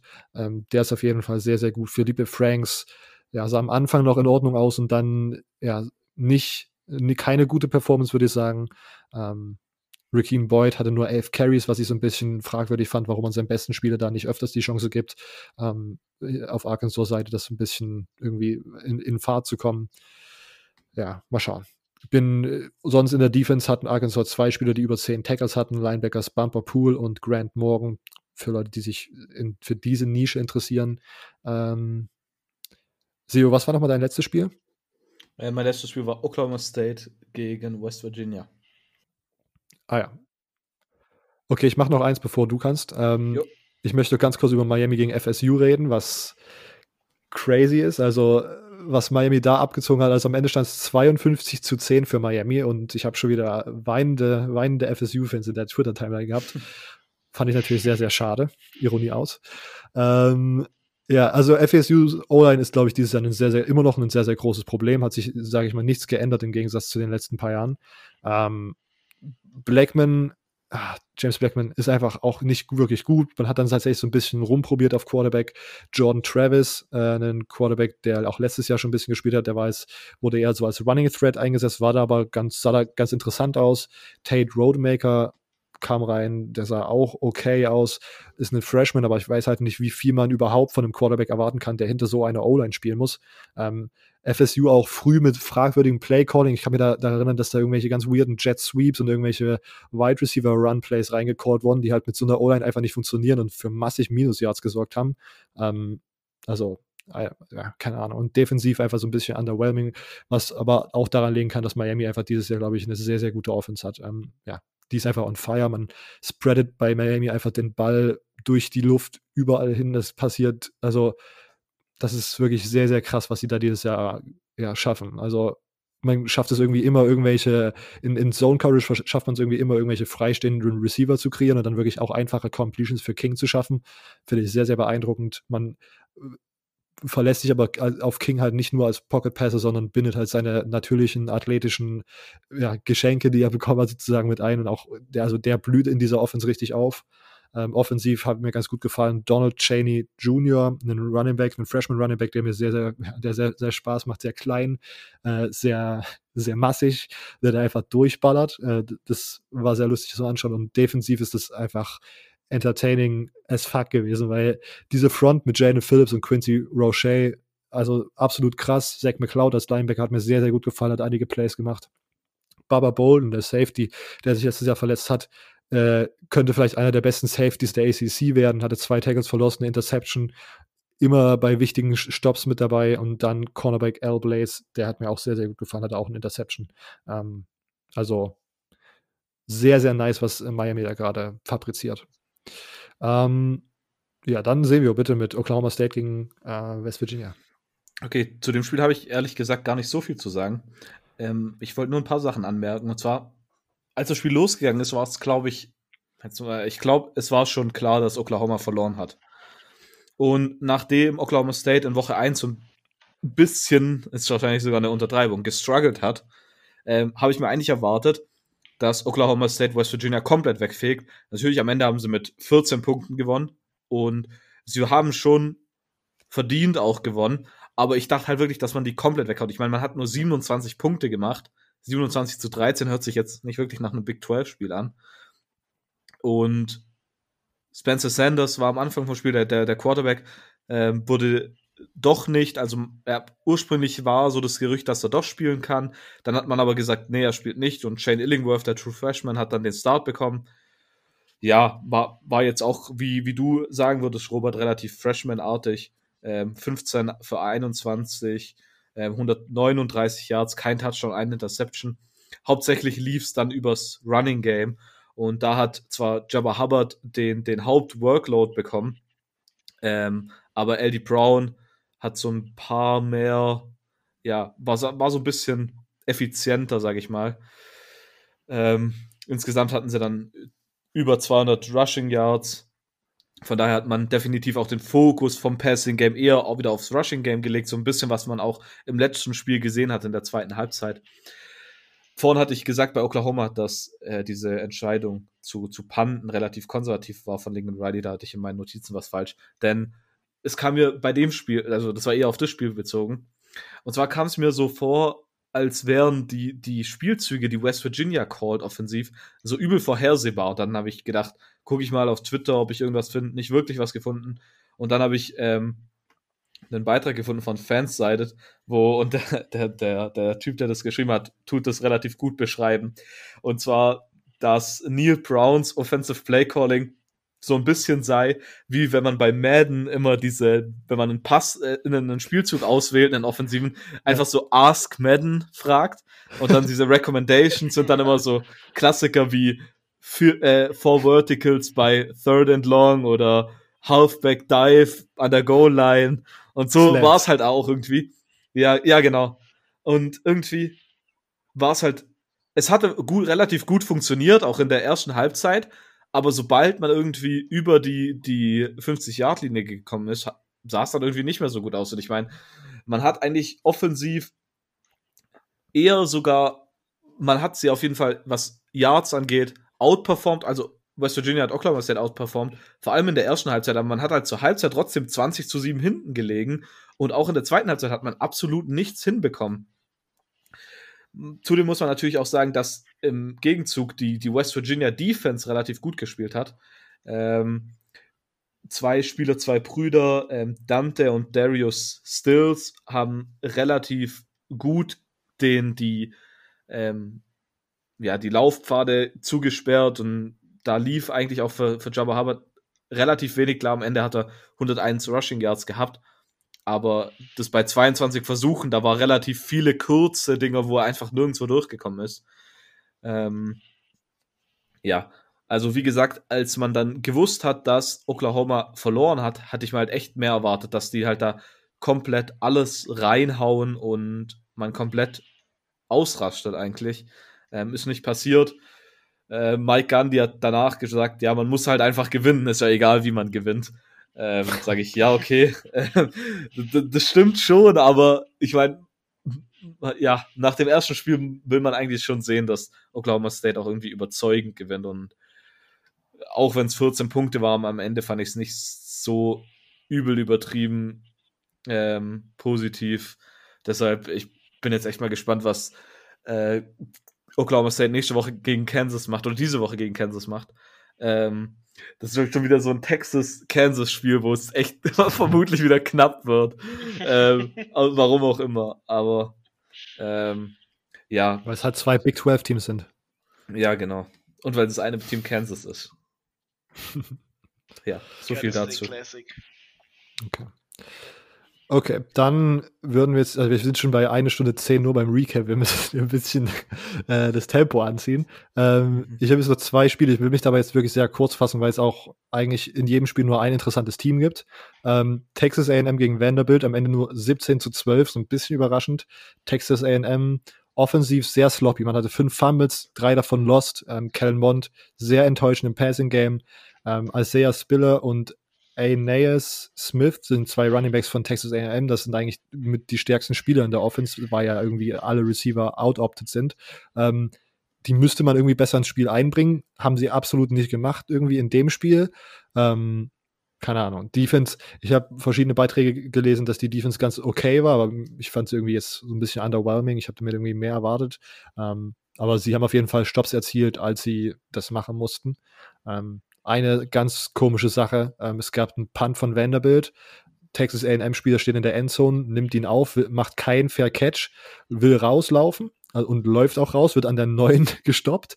Ähm, aber Texas, ein anderer Texas A&M-Spieler hat einen Block in the Back in der Texas A&M Endzone gemacht.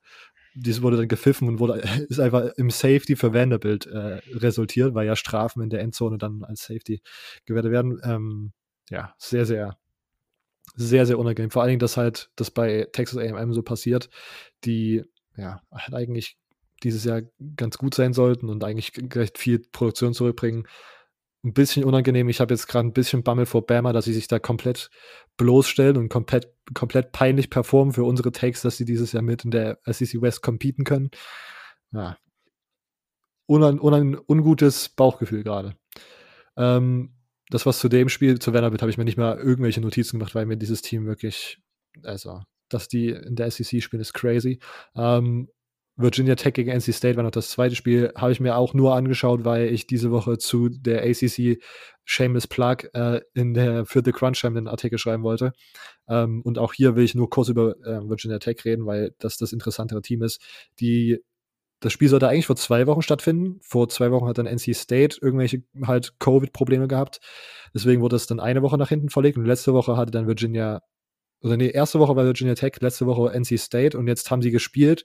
Aber Virginia Tech hatte trotzdem 23 Spieler, die nicht da waren, äh, inklusive äh, Quarterback Hendon Hooker und ihrem Defensive Coordinator. Ähm, und trotzdem haben sie einfach 45 zu 24 gewonnen, was crazy ist. Ähm, sie haben äh, als Starting Quarterback Braxton Burmeister gehabt, einen Junior, der vor der Saison von vor der Saison von Oregon kam, der ist ziemlich ziemlich electric, der ist sehr schnell, hat gute Pässe gehabt, einen Running Back Khalil Herbert, der hat mir sehr gut gefallen. Der ähm, war ein Grad Transfer von Kansas, ist eine absolute Waffe, auch wieder klein, schnell und sehr äh, gedrungen, sage ich mal. The Unit habe ich aufgeschrieben. Ähm, hatte sechs Rushes für 104 Rushing Yards und ein Touchdown, ist so absolut abgegangen. Ähm, und dann, das müsste dann wahrscheinlich das normalerweise Third String Quarterback von Virginia Tech sein, Quincy Patterson. Ähm, auch ein mhm. sehr mobiler Quarterback, der mir auch im Running Back ziemlich gut ge äh, gefallen hat. Der hat ein paar Touchdown-Pässe geworfen, die absolut crazy waren, weil das einfach, der war, das waren so Fades in Man-Coverage und der hat die komplett unterworfen einfach, aber das war dann trotzdem halt, weil es unterworfen war in einem Spot, wo nur der Receiver den Ball fangen konnte und der Receiver hat dann zweimal so einen Ball als Touchdown gefangen sehr, sehr interessant. Ähm, Quincy und Patterson, vor allen Dingen, wenn da sozusagen. Mhm. Quincy Patterson, ein guter Mann. Der war mal bei Elite 11 relativ groß dabei. Der kommt ursprünglich ja. aus Chicago, so ein bisschen aus, aus einer Ghetto, also aus dem Ghetto. Und 1A-Schüler auch. Ähm, und der war bei Elite 11 dabei und relativ überraschend da.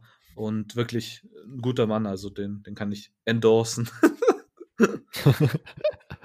ja, ähm, ja, und da bin, also bei Virginia Tech bin ich gespannt, weil ich das Gefühl habe, dass es mittlerweile in der ACC ziemlich eine ziemlich äh, überraschend große Anzahl an Teams gibt, die sozusagen auf den äh, zweiten Platz Anspruch haben hinter Clemson.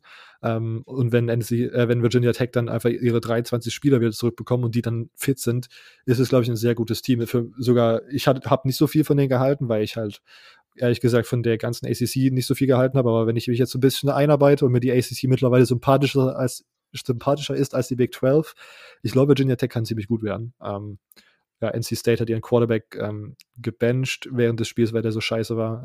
ähm, aber sie haben immer noch einen Running Back Trio, das habe ich letzte Woche schon erwähnt, hat mir sehr, das hat auch okay performt und das sind immer noch gute Spieler, glaube ich. Ähm, das sind die Spieler, auf die man auch achten sollte. Knight, Person und noch einen anderen lustigen Namen. Äh, Habe ich jetzt gerade nicht. NC State hat 6, 6 zugelassen. Also, ja, das war ein interessantes Spiel, aber ich, Virginia Tech ist das Einzige, was man mitnehmen sollte. Die sind vielleicht doch ganz gut. Okay, dann sind wir mit den äh, Recap-Sachen durch und wir können jetzt zu den Fragen kommen und ich würde sagen, wir machen mal so eine kleine, wir machen so eine Rapid Reaction-Sache. Wir müssen hier so ein bisschen, wir müssen ein bisschen durchballern heute. Ähm, Erste Frage. Jona hat, Jona hat uns mehrere Fragen geschrieben. Ähm, ähm, jetzt, wo ich gerade sehe. Ja, doch. Jona war auch der, der uns die, ähm, Texas, den Texas Recap geschrieben hat. okay, ähm, erste Frage. Miami Playoff Team oder FSU Group of Five Team? Ich würde sagen, ich meine, ich würde sagen, FSU Group of Five Team, die sind dieses Jahr echt nicht gut, was ich crazy finde oder was ich überraschend finde, dass sie wirklich so schlecht sind, wie sie im Moment sind. Habe ich irgendwie mehr erwartet. Ähm, aber Miami ist noch nicht wirklich Playoff-bound, aber die sind dieses Jahr sehr, sehr gut und machen sehr viel Spaß. Ich bin sehr, sehr gehypt auf das Spiel gegen Clemson, weil das so der erste wirklich härte, härte Test ist für Miami. Da muss man dann zumindest es irgendwie eng machen, gefühlt, weil sonst hat es das alles nicht so wirklich viel genützt. auch, auch sehr, sehr gut im Recruiting aktuell, muss ich sagen. Ja, ne? ja die haben gerade Momentum. Ja. Okay, äh, nächste Frage. Jo. Ab wann darf sich LSU wieder DBU nennen? Wenn sie wieder gute DBs haben. Äh, Burn. Wann, wie, wie, lange ist der, die Abklingzeit für so ein 600-Yard-Game? Hm, zwei ja. Jahre. Muss man jetzt schon ein paar Lockdown-Games machen. Zwei Jahre ja. und gute Texas-Performance. Okay. Die haben doch auch Ansprüche. Ja, Ohio State. Ohio State. Ähm, bin ich der Einzige, der KJ Costello trotz seiner Yard, trotz seinem äh, Passing Yard Rekord nicht wirklich gut fand? Also, ja, keine Ahnung, wir haben ja schon drüber geredet. Ich fand, es war eine gute Performance, aber manche Pässe ziemlich riskant. Silvio hat gemeint, das war vielleicht sogar Skill sozusagen, die dann so zu werfen. Ähm, ich, ich bin gespannt. Nicht, dass, ich sag nicht, dass es ja. definitiv Skill war. Ich, ja? sag, es Skill sein kann. Definitiv Skill. Ja. ja. Natürlich, da ist immer eine Prise Glück dabei. Wenn du dir ja. da die Sachen manchmal anschaust, wirklich, der, der, der, der Defender hat ihn eigentlich schon komplett und irgendwie wirft er den trotzdem noch. Ähm, ja. ja. Da müssen alle Sachen zusammenspielen. Das Gute ist ja, dass er in der SEC West spielt, dass es sozusagen so einige Matchups gibt, gegen, bei denen er gegen bessere äh, Defenses noch spielt. Also äh, wird sich herausstellen, wie gut KJ Costello wirklich ist. Ähm, wie fandet ihr Spencer Rattler? Haben wir im Grunde jetzt auch schon. No. War, ne? Durchwachsene Performance. Durchwachsene also, Performance. Aber ich, ich Soft, äh, Redshirt Freshman. Ja. ja, also mein, meine, ja, meine Ding war, meine Zusammenfassung war die, dass es eigentlich relativ gut war, er halt einfach nur Fehler gemacht hat, die Freshman-typisch sind. Und ja. jetzt, also deshalb würde ich immer noch sagen, gemacht, dass es eine gute nicht war. machen dürfen. Ja, das ist ja jeder, eigentlich fast ja, jeder aber, Fehler. Yeah. Aber ich meine, man, man kann halt den Fehler halbherzig verzeihen, weil er halt ein Freshman ist. Das ist der Unterschied. Ich habe äh, heute heute mhm. mal äh, heute Mittag habe ich kurz bei bei Julian in die Folge reingehört. Ich glaube, der hat es relativ gut gesagt. Ähm, es gibt immer mal wieder die Freshmans, die natürlich kommen und direkt alles zerstören. Äh, Trevor Lawrence zum Beispiel wäre da das Beispiel, das mir direkt eingefallen ist. Ähm, aber es gibt halt auch einfach die Freshmans, die einfach Fehler machen und da ist aber auch nichts verwerflich dran, meiner Meinung nach. Ja. Und wenn wir nochmal auf das Spiel zurückschauen, dann würde ich trotzdem, würde ich äh, klar das Statement unterschreiben, dass mehr die Defense an dieser Niederlage schuld war als äh, die Leistung von Spencer Rattler. Mhm, ja, definitiv. Okay. Ähm, wie kann es sein, dass der Texas Tech QB nach zwei mega Big Plays direkt eine Interception wirft? da spricht direkt der Frust des Texas-Fans. ähm, ja, gute, gute Frage. Ich möchte keine, ich möchte zu Texas keine Statements mehr herausgeben. Ähm, obwohl ich eigentlich Alan Bowman einen sehr nice Spieler finde. Gute ähm. Frage, nächste Frage. Jona, vielen Dank für deine Fragen. Wir gehen weiter zu L. Wiesbrock. Wie sieht es beim Transfer von slash zu Military Schools aus? Welche, Sonder, son, welche Sonderregelung gibt es dort? Hm, das ist eine gute Frage. Grüße nach äh, zu den Paderborn Dolphins an der Stelle. Wenn es äh, der Wiesbrock ist, den ich vermute. Ähm, Transfer zu Military Colleges. Ja, von den Paderborn Dolphins. Ähm, es gibt nicht wirklich welche. Es ist ähm, wie bei allen normalen Colleges auch. Und man muss halt aber in der, dann in der Armee sich einschreiben, oder nicht? Ähm, du bist, genau, wenn du an eine Army School gehst, Na Army, Navy, Air Force, ähm, enrollst du im Military, es sei denn, du hast ja jetzt eine Chance auf eine Profikarriere, dann nicht mehr. Die aber, Regel haben sie geändert, aber ansonsten ab in die Army. You're in the Army now. Aber wenn du sozusagen von der von Florida zu Army transferst, dann musst du sozusagen dich ja in der Armee einschreiben ja, und wenn du Army now. Genau, und wenn du dann die Karriere beendet hast, dann kannst du dich entscheiden, ob man sozusagen in den Profi in die NFL geht oder halt. Genau, aber wenn du halt wenn es mit der Profikarriere nicht klappt, dann musst du trotzdem in die Armee. Ja. ja. Okay, ähm, Lukas, Ja, Lukas, vielen Dank für diese Frage. Und Lena fragt, könnt ihr mal über die drei Quarterbacks aus der QB1-Serie von Netflix reden? Jetzt von diesem Jahr oder? Von Season 3. Also wir haben Spencer Rattler, startet im Moment für Oklahoma mit durchwachsenem, durchwachsenen Resultaten. Ne? Ähm, Lance Legendre, der hat letztes Jahr, glaube ich, auch schon, also der ist bei Maryland. Ah, ich glaube, der hat da auch schon genau. ein Spiel gestartet, oder? Letztes Jahr?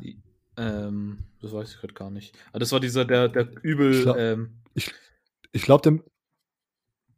Der ist doch so kurzfristig zu Maryland ja. gegangen. Der war doch ein, eigentlich so FSU-Lock schon fast. Ähm, und Nick Scalzo, der zu Kentucky gegangen ist. Genau. I mean, Lance Legendre, ich will gerade schauen. Ich, also ich, glaube, der stand letztes Jahr auf jeden Fall schon mal auf dem Feld bei Maryland. für sieben Yards um, hat er ähm, schon geworfen. Ja. Also irgendwie. es stand auf dem ich Feld. Ich kann mich ja. erinnern, dass er irgendwann mal auf dem Feld war. Ja. Ähm, aber da ist er natürlich dieses Jahr in einem, in einem interessanten Quarterback-Room, weil da kam ja noch über die Offseason Taulia Tagovailoa, der ähm, Bruder von Tua, dazu. Also, und die, ich glaube, die haben einen Returning, oder ist der letztes Jahr? I don't know. Aber Maryland interessant. Ich glaube aber nicht, dass er starten wird, ganz ehrlich gesagt. Und Nick Scalzo ist natürlich bei Kentucky jetzt auch in einem crowded Quarterback-Room. Ja, und vor allem, der hat sich letztes Jahr, wenn ich mich recht entsinne, verletzt direkt und musste direkt ja. unters Messer. Ich glaube, der kam, hat er sich nicht sogar verletzt, bevor er sozusagen bei Kentucky enrolled ist? War das nicht auch so, Kann dass er sein. am Ende der Serie verletzt war? Ja. Auf jeden Fall ist äh, außer Spencer Rattler sticht keiner bisher so richtig hervor, dass man drüber reden könnte. Ja. Ja. ja. Das ähm, war äh, so ein bisschen also wie bei äh, Tavon Bowers in der ersten Saison. Der hat sich doch auch ja. verletzt und dann kann sein. Ja. Stimmt. Tavon Bowers, genau. Der spielt jetzt übrigens bei Gardner Webb. Ja, genau, äh, das geht Dann, okay, wir, wir, nehmen uns trotzdem mal ganz kurz die Zeit. Season 1 war dann noch Jake Fromm, äh, Starter für die Bulldogs, ähm, dann letzten Draft zu Buffalo. Mhm. Das würde ich sagen, ist vielleicht sogar der erfolgreichste. Na, nee, nee. Ja, doch, Tate Martell. Doch. Also, warte kurz, ich, weil ich weiß, dass da, wen, wen, mit wem du jetzt meinst, wer der erfolgreichere ist. Und zwar der, wo der in Season 2 war. Aber ich sag, wenn ja. du äh, schon, der stand doch auch, der hat doch gespielt auch in, den, in der National Championship. Also, ja. wenn du in der National Championship gespielt hast, nicht gewonnen natürlich, und getraftet wurdest und jetzt schon in der NFL bist, würde ich sagen, bist du aktuell erfolgreicher als, als derjenige. Ja. Und er hat Justin Fields sozusagen äh, bei der QB-Competition äh, outperformed. Das kann man auch so argumentieren. Ja, genau. Ja, ja. Also im, ähm, im, im 101 hat auf jeden Fall Jake Fromm da gewonnen. Season 1 war dann noch Tate Martell, der von äh, Ohio State zu Miami getransfert ist und jetzt gerade bei Miami das Opt-out und ja, vielleicht den Transfer genommen hat. Also Tate Martell bleibt weiter ein Fragezeichen, wo die Reise für ihn hingeht. Ähm, wir werden das natürlich als ja, der Tate Podcast ja, in Deutschland weiter, weiterhin verfolgen und euch die Updates geben, wenn wir was rausbekommen. Saison, äh, Season 2 war Justin Fields, ähm, ist zu Georgia gegangen und dann spielt er jetzt gerade bei Ohio State. Sehr, sehr gutes Quarterback-Play. Wird wahrscheinlich eine der ersten Picks des 2020 äh, NFL Drafts, würde ich mal so sagen. 2021, ja. Sam, ha Sam Hartman zu Wake Forest, der jetzt nachdem Sammy, äh, Jamie Newman getransfert ist, dort Starter ist. Äh, mit Wieder. okayen Leistung, würde ich sagen. Der war aber auch schon genau. in seinem, in seinem Freshman-Jahr direkt Starter und hat es dann an Jamie Newman verloren. Von daher auch, ja. auch, also nicht wirklich erfolgreich, aber definitiv, wer College Starter ist, ist eigentlich schon relativ erfolgreich. Ja, er spielt. er spielt. Und ich glaube, es war auch nur verloren, weil er halt, weil er halt verletzt war und dann hat Jamie Newman übernommen. Ich, ich glaube, es war nicht mehr so, dass das ich glaube, so war es. Ähm, und Real Mitchell, ähm, der zu Iowa State gegangen ist und dann letzte Offseason, glaube ich, zu Temple getransfert ist. Zu, zu Temple, ja. Ja. Ich glaube, von dem, aber der startet, glaube ich, auch nicht. Also, aber trotzdem überraschend viele sehr, sehr gute Quarterbacks, die sie da hatten. Obwohl, das sind halt auch immer die Top-Quarterbacks in der Recruiting-Class gewesen. Also, ja, also jetzt im kommenden Jahr so sind es relativ interessant. Jetzt im kommenden Jahr ist relativ interessant, wer da alles dabei ist. Ähm, weil wir haben Bryce Young, der, der Top-Quarterback-Recruit. Wir haben äh, Carson Beck, der zu Georgia mhm. geht. Und wir haben Anthony Richardson, der zu Florida geht. Oder ging jetzt mittlerweile, die sind da jetzt schon. Ja. Ähm, das wird relativ interessant. Mal schauen, ob wir das auch in Deutschland auch auf Netflix bekommen, hoffentlich. Also ich, hab, ich, ich war auf Netflix jetzt bei meinem Bruder erst diese Woche und da war QB1 auf jeden Fall drin, aber ob da die neue auch kommt, weiß ich nicht. Äh, die haben halt nur, die große Frage. Ja, die haben halt nur die dritte Staffel auch dort, was halt komplett so. ist. Ja, weil, weil die erste und zweite ja, Staffel dafür hatten halt. die andere Rechte, glaube ich. Ja, ja. Aber in Amerika liefen die halt auch schon bei Netflix. Übrigens, ah, okay. habe ich jetzt rausgefunden. Ähm, Nevermind, wir gehen kurz noch zu Twitter über. Da haben wir auch noch ein paar Fragen bekommen. Luca Herrmann, äh, Freund des Programms, ähm, muss Polini von der Man-Coverage abrücken, wenn Teams nun gesehen haben, dass man sie mit Mesh-Konzept auseinandernehmen kann? Beziehungsweise, wie muss er seinen Defensive Gameplan für die nächste Woche anpassen? Gegen wen spielt LSU? Spielt es gegen. Gegen Vanderbilt, glaube ich. Ja. Okay. gegen, gegen Vanderbilt? Vanderbilt muss man seinen ja, gegen Vanderbilt muss man sein Defensivkonzept überhaupt nicht anpassen. Ähm, nee, ich weiß, weiß halt nicht, ich glaube schon, dass er, ich habe da letztens auch die Quote gelesen, dass äh, Bo Pelini der Erste war, der nach dem Spiel bei Ed O war und meinte, äh, Coach O war und meinte, er muss sich verbessern und so. Ich glaube, kann mir schon vorstellen, dass man da, ähm, dass man da das System ändert. Auf der anderen Seite wär, würde ich meinen Take sozusagen unterstreichen, dass vielleicht sogar auch Conditioning-mäßig, da das irgendwie in dem ersten Spiel noch nicht so gut aussah, wenn man Conditioning-mäßig auf die Höhe des, ja, auf die Höhe kommt, die man braucht, um in der SEC mitzuhalten. Warum nicht weiter mit Man-Coverage? Weil, obwohl, ich bin, ja, keine Ahnung, bin sehr gespannt, wie man das anpasst und gut, gegen, ja, keine Ahnung, ist da vielleicht ein spezieller Fall, wenn man sozusagen die Air Rate sozusagen zu Besuch hat, aber I don't know. Okay. Irgendein Take von euch dazu? Spannend. Okay. Definitiv interessant. Ähm, Dennis Sikorski fragt, wieso tun sich die Sooners wieder so schwer mit Kansas State? Was können die anderen Big 12 Teams aus der Oklahoma-Niederlage für sich mitnehmen? Beenden die Sooners äh, die Regular Season mit mehr als einer Niederlage? In Klammern, das ist zuletzt 2016 passiert. Ich sage ja. Eure, euer Stimmungsbild gerade? Kannst du die Frage nochmal wiederholen? Die, die, die, die hm, letzte Frage? Ja, ich, kann, ich kann dir zustimmen. Was war mit einer Niederlage? Okay beenden die Sooners die. Beenden mehr als einer Niederlage, ne? Ja, beenden die Sooners ja. die Saison mit mehr als einer Niederlage. Auf jeden Fall. Aber jetzt erster Impuls wäre ja. Ich meine, man spielt auch gegen Texas und gegen Oklahoma State. Ich schätze, so wie es aktuell aussieht, werden sie da eins verlieren. Mindestens. Übrigens, ich glaube, Baylor fliegt gerade auch noch so ein bisschen unter dem Radar. Ich glaube, die sind nicht so schlecht, wie wir das gedacht haben. Ähm, und PG äh, fragt uns, wie könnte den FSU-Fans noch Hoffnung auf eine halbwegs akzeptable Saison machen? könnte Chopper Purdy, das Ruder in eine andere Richtung lenken? Gibt es derzeit überhaupt noch schwächere ACC-Teams oder generell Power 5? Äh, Inside Dead Emoji. ähm, ja, ich glaube, ich, ich habe mit das meiste FSU gesehen, deswegen würde ich direkt mal anfangen. Ähm, Chubba Purdy war, glaube ich, als erstes verletzt. Ich will jetzt, ich glaube, FSU-Fans wissen das besser, deswegen kam er nee. nicht früher rein. Ähm, nicht? Also der ist jetzt gelistet als, als äh, Backup-Or. Also er, er, ist einer von dreien, die potenziell als Backup in den kommen. Okay, dann war es vielleicht in Woche 1 war noch verletzt. War okay, aber ich glaube, irgendwas war auf jeden Fall dafür da, dass er im ersten Spiel nicht reinkommen konnte. Das, das kann sein, ja. Das kann sein. Ähm, ja.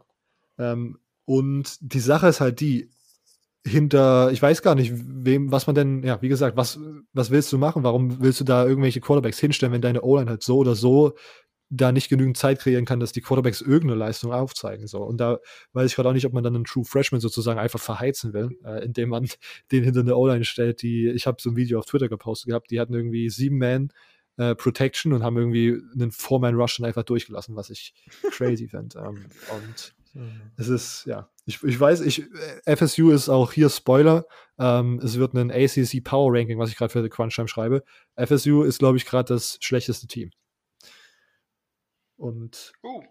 ich glaube, was, keine Ahnung, Hamza Nasruddin ist der Spieler, der in der Defense ist, gerade die letzten zwei Spiele nicht mitgespielt hat, aber auf den ich mich so am meisten gefreut habe. Ähm, der ist ziemlich gut. Keine Ahnung, ob euch das jetzt aufmuntert, FSU-Fans. Ähm, und der Cornerback, der jetzt die der gegen Georgia Tech zwei Interceptions hatte. Ich glaube, der hat dann gegen Miami auch gut gespielt. Ich habe gerade aber seinen Namen vergessen.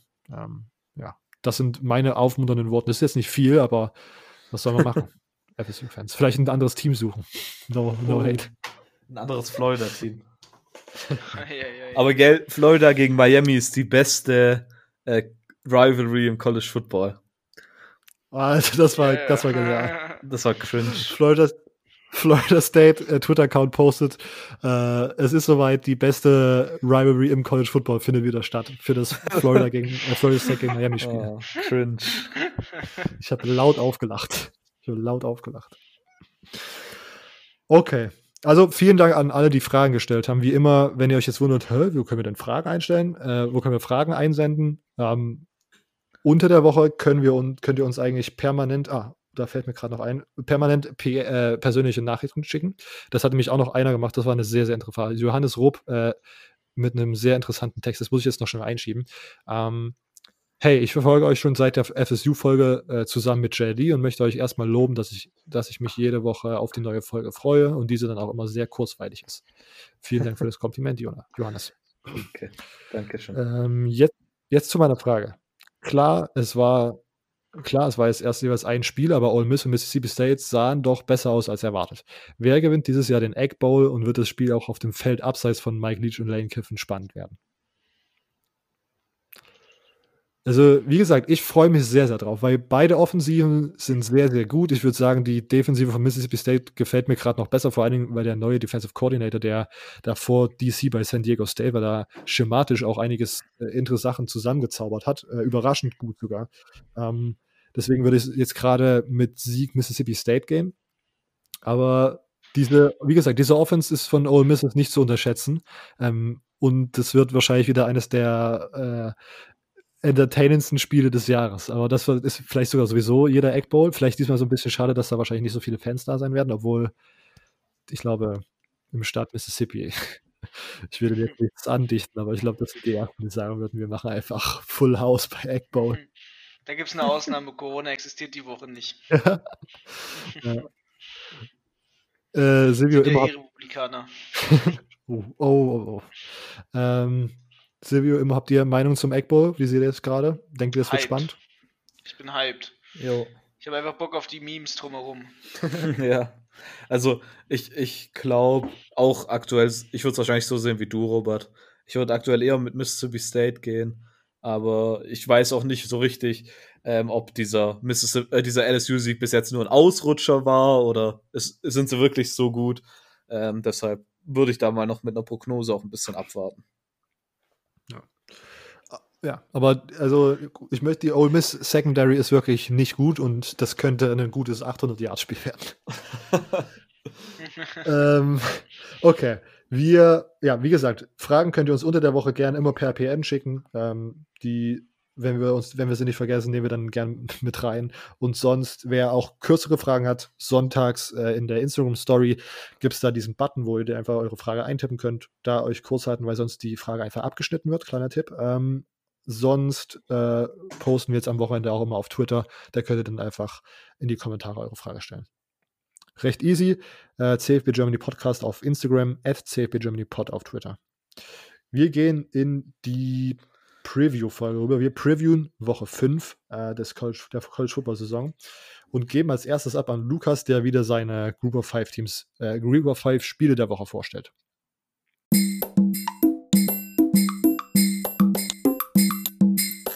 Okay, jetzt haben wir wieder Lukas Martin am Start, Host des äh, Mighty Five Podcasts, dem deutschsprachigen Group of Five College Football Podcast.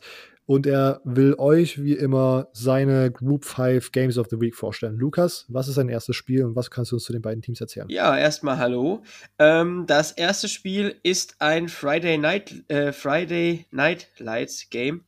Ähm, und das sind die Louisiana Tech Bulldogs gegen die BYU Cougars. Die BYU Cougars habe ich mir jetzt mal trotzdem dazugenommen zur Group of Five. Die sind zwar independent, aber naja, bis auf, naja, Notre Dame äh, kann man da ja schon BYU so ein bisschen dazu zählen. Die kommen ja auch aus der äh, Group of Five, aus der Mountain West. Von daher passt es schon soweit. Ähm, Genau, Louisiana Tech und BYU, zwei 2 und 0 Teams, also zwei Teams, die gut gestartet sind Und ich würde sagen, da steigen wir direkt mal in die Teams ein. Wir haben Louisiana Tech, die gewonnen haben über Southern Miss mit einem Punkt aber nur und über Houston Baptist, das ist ein FCS-Team, da hat man mit 66 zu 38 gewonnen. Und ich habe mir für die Teams jeweils immer so drei bis vier Players to watch, gerade in der Offense aufgeschrieben und so eine Storyline, die in der Defense vielleicht noch dazu kommen könnte. Und wenn wir über die Louisiana Tech äh, Bulldogs sprechen, müssen wir über den Quarterback Luke Anthony sprechen. Der Gute hat in den ersten beiden Spielen 30 von 51 Pässen an den Mann gebracht für 463 Yards, 8 Touchdowns und eine Interceptions. Und genau, gerade das Spiel gegen Southern Miss, also den äh, Rivalen aus der Group of Five, war äh, ziemlich solide. Und da hat er auch keinen Pick geworfen. Und letzte Woche hat er dann zwar einiges an Touchdowns geworfen gegen Houston Baptist, aber hat auch die Interception geworfen. Und ja, das war so lala. Und ja, man muss jetzt einfach mal schauen. Jetzt kommt natürlich ein deutlich stärkerer Gegner. Auf wen man ähm, definitiv auch achten sollte, wäre Running Back Justin Henderson. Der ist aktuell der Leading Rusher, hat bei 29 Attempts 146 Yards geschafft für einen Touchdown und war im Spiel gegen Houston Baptist der bessere. Da hat er deutlich mehr Yards gemacht. Und ich denke, das ist auch jemand, den muss man einfach im Auge haben, gerade auch, weil die O-Line von Louisiana Tech bisher gar nicht so schlecht war, aber die Storyline werde ich dann gleich noch so ein bisschen ja, anbringen. Bei den Wide Receivers würde ich Adrian Hardy um, und Smoke Harris, den Slot Receiver, mal ein bisschen näher im Auge behalten. Also man sieht, den beiden vertraut ähm, Anthony auch. Adrian Hardy hat neun Receptions für 148 Yards und einem Touchdown und Smoke Harris hat 10 Receptions für 89 Yards und einen Touchdown. Also gerade Harris wird sein Sicherheitsnetz sein, auch gegen die starke Defense der BYU Cougars und deswegen ja, kann man da auf jeden Fall mal drauf schauen. Die zwei Spieler, die ich jetzt noch für die Defense so ein bisschen in den, im Blick behalten würde, wäre Defensive Back BJ Williams, äh, Williamson. Der hat schon eine Interception gesammelt, dazu noch zwölf Tackles und Milton Williams, den Defensive Tackle, der auch schon zwei Sacks gesammelt hat. Also keine schlechte Mannschaft. Man hat zwar bisher noch nicht gegen die großen Teams gespielt und man hat auch letzte Woche gegen äh, Houston Baptist 406 Passing Yards zugelassen. Das spricht ja nicht unbedingt für die Defense, aber nichtsdestotrotz ist das keine schlechte Mannschaft. Ähm, ich mache direkt mal weiter, weil jetzt kommt wirklich eine gute Mannschaft, eine gute ähm, Independent-Mannschaft und das sind die BYU Cougars, Brigham Young University, das sind die ganzen NFL-Spieler, die dann mit 26 erst in die Uni, äh, in die NFL kommen, weil sie vorher noch auf Mission war, Mission waren, also das ist eine Mormonen-Uni, glaube ich. Und mhm. ja, ist was Besonderes, aber Football spielen können sie trotzdem. Und Zach Wilson, der Quarterback, hat in den beiden Spielen, die er bisher äh, gespielt hat, für 624 Yards und vier Touchdowns und eine Interception geworfen. Dabei äh, 36 von 46 Pässen angebracht. Das ist eine Completion Percentage von 78,3 Prozent. Das ist durchaus sehr, sehr solide. Ähm, BYU hat Troy haushoch besiegt und auch äh, in der ersten Woche müsste es Navy gewesen sein, die haushoch besiegt wurden. Also hier kann man sich auf was freuen. Gerade die beiden Running Backs, äh, Tyler Elegier, ähm, der schon zwei Touchdowns und 182 Yards geschafft hat, äh, ist interessant. Aber ich persönlich finde äh, Running Back Lupini Katoa ziemlich interessant. Ähm, der ist so eine Allzweckwaffe, also der ist im Receiving und im Passing Game einsetz einsetzbar, hat da schon im, äh, äh, im Receiving und im Passing Game, genau, im Rushing und im Passing Game einsetzbar, hat da schon 156 Yards, äh, zwei Touchdowns geschafft und Receiving nochmal 76 Yards und ein Touchdown. Das ist ziemlich gut. Und der könnte definitiv auch wieder für die Defense der Louisiana Tech Bulldogs gefährlich werden, die schon viele Passing Yards zugelassen haben. Da eine gefährliche Waffe aus dem Backfield ist immer unangenehm. Und wenn wir schon bei gefährlichen Waffen äh, sind, dann müssen wir über Wide Receiver Gunnar Romney sprechen, der schon jetzt in zwei Spielen 272 Yards gefangen hat, einen Touchdown und in beiden Spielen über 130 Yards, also einmal 138, einmal 134 Yards gefangen hat. Das ist ziemlich, ziemlich gut. Und das könnte ein großes Problem für Louisiana, äh, die Louisiana Tech Bulldogs geben. Ich habe mir allgemein sowieso das Matchup der Defensive, äh, der Defensive Front, der D-Line und der Linebacker gegen die O-Line der Bulldogs aufgeschrieben. Also das wäre die Storyline, die man vielleicht ein bisschen im Blick behalten könnte, weil prinzipiell war die O-Line der Bulldogs ziemlich solide und in Ordnung, gerade was das Pass-Blocking anging. Da waren sie, wenn man auf die PFF-Grades so ein bisschen schaut, auch alle im grünen und im über 60 Bereich. Aber jetzt trifft man auf eine Defense von BYU, die schon 9 Sacks eingesammelt hat. Und da möchte ich einfach nur einen Spieler nennen. Äh, das ist Linebacker Isaiah Kafusi, der schon 9 Tackles, 2 Sacks und ein Fumble hatte, der Weakside Linebacker. Der könnte definitiv ziemlich interessant werden. Und da bin ich echt gespannt auf dieses Matchup, die Defensive Front der BYU Cougars gegen die, die Offensive Line der Louisiana Tech Bulldogs. Ja, das wäre so mein Take schon mal zum ersten Spiel. Okay. Ja, bei, bei dem Spiel finde ich es auch, also Louisiana Tech hat jetzt gegen Southern Mississippi nur knapp gewonnen, dann gegen Houston Baptist ordentlich rasiert, so wie man das gegen ein FCS-Team machen sollte. Ähm, ist erstmal okay, aber bei BYU, da bin ich wirklich über, also überrascht, wie gut die dieses Jahr sind. Ähm, muss man sich auch, Troy, glaube ich, ist ja, du bist ja der Group of Five Experte, ich glaube, Troy ist, ist, doch trotzdem dieses Jahr eigentlich einer der besseren Teams. Die haben in Wo Woche 1 oder in ihrem ersten Spiel auch ordentlich, ordentlich gut gespielt gegen irgendeinen ja. Weißt du noch, gegen welches? Nee, ich weiß gar nicht mehr, gegen welches. Aber sie waren, also ich hatte die auch als, äh, als Ausblick und da hatte ich es definitiv ja. nicht so äh, krass gedacht, ja, muss ja. ich tatsächlich genauso sagen. Also ich hatte ähm, BYU äh, nicht ganz so als krasser Favorit. Von daher, ja, ähm, ja, muss man einfach mal im Auge behalten. Und ich bin echt überrascht, wie gut es klappt. Da gebe ich dir vollkommen recht. Und ich habe dann so gedacht, dass sie, also das hat mich wirklich so überrascht, dass das wirklich eine der besseren Group of Five Teams werden könnte. Und da habe ich mich da so ein bisschen geärgert, weil ich mir noch gemerkt hatte, dass sie äh, pre-Covid auch einen sehr, sehr starken, einen sehr, sehr schweren Schedule hatten, wo sie dann wirklich sehr, sehr oft gegen irgendwelche Pac-12-Teams ran muss, müssten. Und jetzt äh, ist der doch aber so, dass er das doch vielleicht irgendwie, dass dann ein AAC-Team vorgezogen werden könnte, würden die ungeschlagen gehen oder ja, mit einem, mit einer Niederlage von gehen, weil ja, BYU dann jetzt nicht so krasse Teams hat, was, dass die einen, dass die einen ja, Strength, Strength of Schedule dann am Ende haben, der einen da überzeugen sollte, dass man die höher rankt als zum Beispiel, keine Ahnung, UCF oder Cincinnati. Ja, ist einfach schade. Ja. ja. Okay.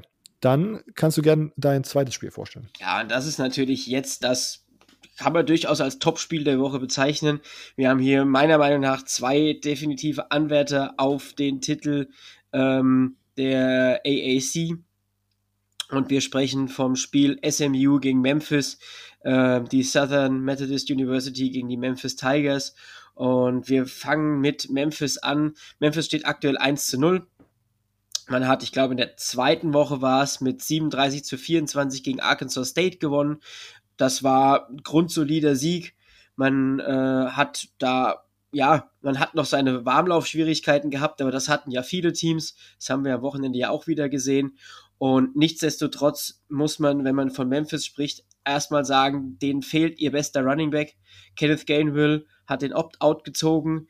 Der ist also schon mal nicht da. Das ist ziemlich schade, weil ich habe vor der Saison vom Trio Infernale gesprochen, dass da bei den Memphis Tigers äh, die AAC zerstören könnte. Jetzt ist es noch ein Duo und die beiden Spieler will ich auch direkt ansprechen als Player to Watch und ähm, die könnten auch interessant werden für den Draft weil sie beide schon Draft eligible gewesen wären. Und das sind einmal Quarterback Brady White und sein, ja, sein Go-To-Guy, Wide Receiver DeMonte Coxey. Äh, Brady White hat im ersten Spiel grundsolide 73% seiner Bälle angebracht, 27 von 37 für 280 Yards, vier Touchdowns, eine Interception.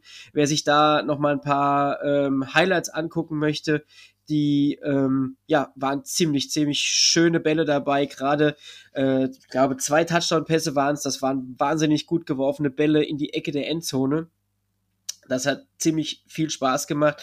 Und auch wenn er laufen musste, war er ziemlich solide. Das war nämlich auch sechs Attempts für 39 Yards. Das war, war wirklich, wirklich gut, hat viel Spaß gemacht. Man hat auch die Connection wieder direkt gesehen zu DeMonte Coxey.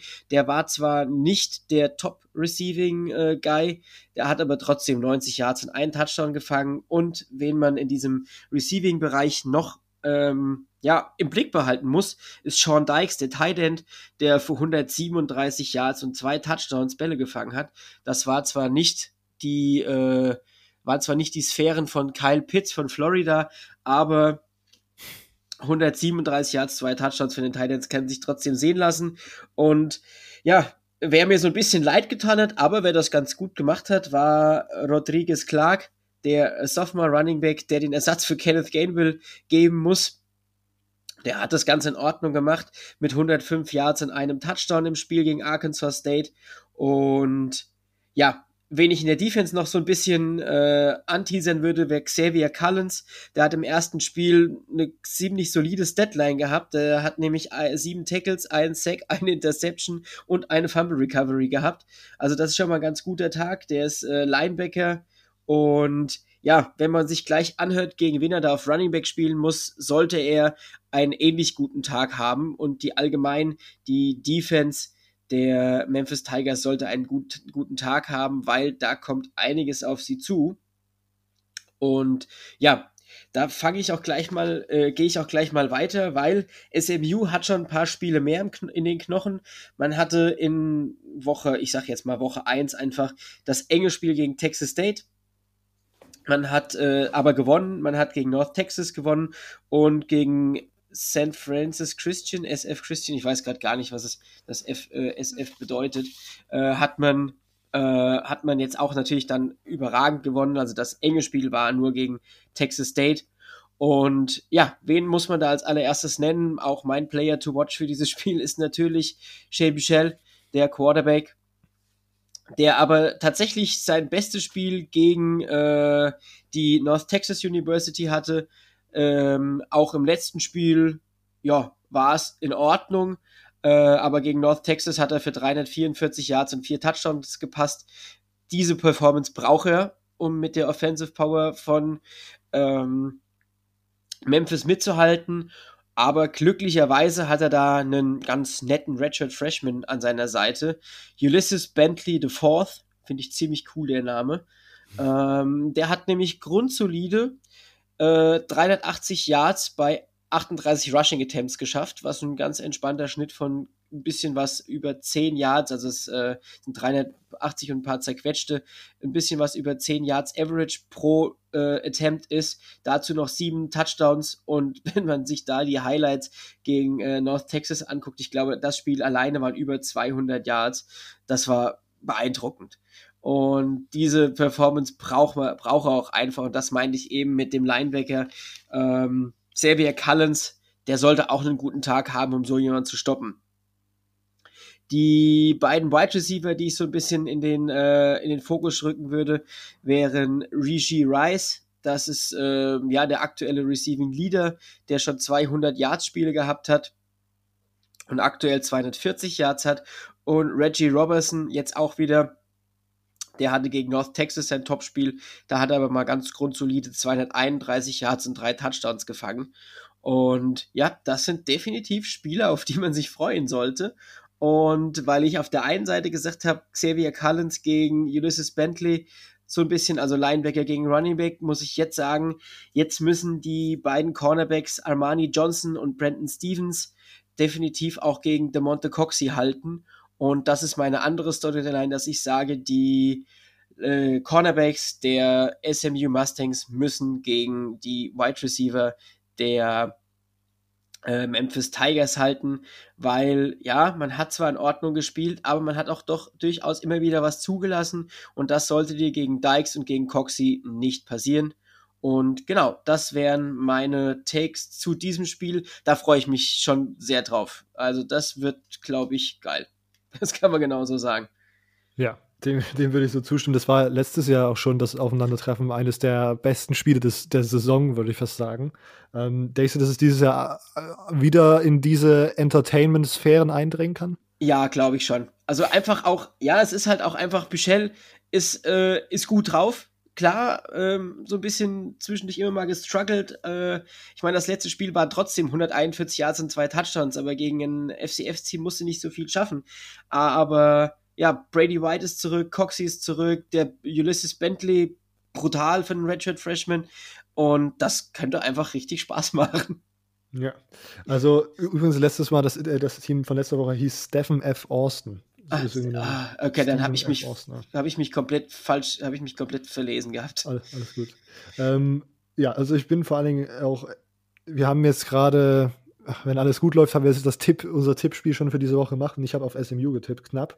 Ähm, weil ich das Gefühl habe, dass SMU sich seit Woche 1 einfach weitergestaltet hat. Texas State keine Ahnung, wie man die dieses Jahr einschätzt, aber ich habe das Gefühl, dass sie viele knappe Spiele irgendwie erzeugen und die dann am Ende verlieren. Jetzt haben die gegen Texas State gegen, gegen wen haben die? Gegen Boston College jetzt irgendwie ganz knapp verloren. Ähm, diese vergangene Woche und dann hat SMU da in der ersten Woche so ein bisschen gestruggelt und seitdem haben sie sich aber gefühlt sehr viel, äh, sich immer, immer mehr verbessert, was ich irgendwie ganz gut finde. Ähm, wie, auf wen würdest du in diesem knappen Spiel tippen? Ich habe es mir auch notiert. Äh, laut meinem, äh, laut meiner, laut ESPN war das, glaube ich, ist Memphis minus drei. Okay. Und da würde ich mitgehen. Okay. Also du denkst, dass drei oder mehr Punkte sozusagen Memphis da den Unterschied macht. Okay. Ja. Okay. Naja, dann haben wir da ja im Grunde schon wieder direkt Picks gegeneinander. Ähm, ja. Sehr, sehr gespannt. Das wird sehr, sehr entertaining. 21.30 Uhr sollte auch im ESPN-Player drin sein, ja. ESPN ja. 2. Ja, perfekt. Okay. Gut. Lukas, vielen Dank, dass du wieder deine äh, Plays, deine Games to Watch vorgestellt hast. Ja, gerne. Ähm, ihr werdet Lukas nächste Woche wieder hören, weil das dann ein regelmäßiges äh, Segment ist, bei uns im Podcast wird.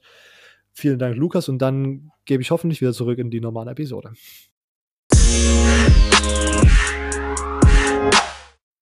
Und äh, ja, vielen Dank, vielen Dank dafür, Lukas. Wir kommen wieder zurück äh, und machen jetzt hier weiter mit, äh, ich würde sagen, wir gehen äh, alphabetisch vor und äh, Imo startet mit der ACC. Ja, wir haben diese Woche die ACC und hier starten wir mit ähm, halbwegs interessanten Matchups in die Woche, möchte ich mal sagen. Ähm, wir haben jetzt nicht die überkrassen, durchgehend durchgechannelten ACC-Games, die typischen. Ähm, fangen da ganz, ganz entspannt quasi in die ACC-Woche an. Ähm, wenn das jetzt ein Wetterbericht wäre, würde man so sagen. Ja, ähm, wir haben nämlich Campbell gegen Wake Forest, also Sonnenschein für Wake Forest hoffentlich. Ähm, da hat man einen schönen FCS-Gegner sich ausgesucht. Ansonsten geht's am Samstag erstmal so richtig los. NC State gegen Pittsburgh. Pittsburgh aktuell auf der ja, 24 im National Ranking. Ähm, es wird also spannend werden auf jeden Fall. Ähm, spannend wird es auch natürlich North Carolina Number 12 gegen Boston College. Ansonsten Jacksonville State gegen Florida State, äh, bisschen FCS gegen Power 5, Virginia Tech gegen Duke und wir haben Virginia gegen Clemson. Das Spiel, wo ich am meisten Bock drauf habe, denn ihr wisst ja alle, Virginia guckt man gerne, da spielen auch ein paar Deutsche. ähm, deswegen gehen wir da mal ein bisschen drauf ein. Ähm, auch wenn natürlich ganz klar gesagt wird, dass Clemson die sowas von wegfegen wird. Aber äh, ist ja nicht alle Tage und Virginia hat ja schon ein Spiel gegen Duke gewonnen. ähm, ja, mal, mal gucken, wie da so der Armstrong das rausholt. Ähm, wir gehen auf jeden Fall auf, auf ein super starkes ähm, ja, Clemson-Team zu, die gegen auf jeden Fall schon mal ein bisschen eingespielte Virginia Boys äh, antreten. Dementsprechend da auf jeden Fall Augen offen halten, äh, haltet die Ohren auch steif, wie das so ausgehen wird. Ich glaube, da kommt ein halbwegs interessantes Spiel auf uns zu, trotz allem. Äh, egal wie sehr hier mit 97% gesagt wird, Clemson macht das ganz locker. Also einfach mal gespannt bleiben und ein bisschen natürlich unseren Deutschen einfach da die Daumen drücken.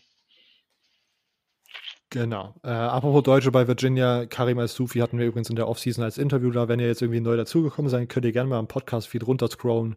Ähm, CFB-Talk mit Karim Al-Sufi, so müsste die Episode heißen. Haben wir mit Karim Al-Sufi, einem deutschen Offensive Liner bei Virginia gequatscht. Sehr interessante Folge. Und auch hier, ich möchte es nochmal erwähnen, Freitag oder Samstag kommt mein ACC Power Ranking, auch The Crunch Time. Da einfach auf Twitter schauen. Oder unserem The Crunch Time Instagram-Account folgen. Ähm, das war's zur ACC immer. Yes. Dann darf alphabetisch Silvio weitermachen mit der Big 12. Alles klar. In der Big 12 haben wir auch wieder keine so großen Knüllerspiele. Ähm, es gibt drei Spiele, die ich erwähnen will. Ähm, einmal TCU gegen Texas. Ähm, TCU allgemein immer für eine un Big 12 untypische gute Defense bekannt. Von daher bin ich da relativ gespannt, wie Texas dagegen spielen wird. Ob Texas ja so ein paar, was defensiv auch angeht, ein paar Verfeinerungen machen kann und allgemein, ob sie einfach wieder eine dominante Performance zeigen können. Dann Oklahoma State gegen Kansas, habe ich schon erwähnt. Irgendwie habe ich so, das ist so ein Spiel, wo ich so ein richtig komisches Gefühl habe, das irgendwie knapp werden könnte. Warum auch immer. Äh, deshalb vielleicht nicht per se jetzt direkt ein interessantes Spiel, aber eins, das unnötig vermutlich wieder interessant werden wird. Ähm, sonst, um vielleicht jetzt einfach kurz mal auch noch die anderen zu nennen, wir haben noch Baylor gegen West Virginia. Könnte, könnte ein relativ knappes Spiel werden. Ähm, der, der Spread liegt aktuell auch nur bei drei Punkten.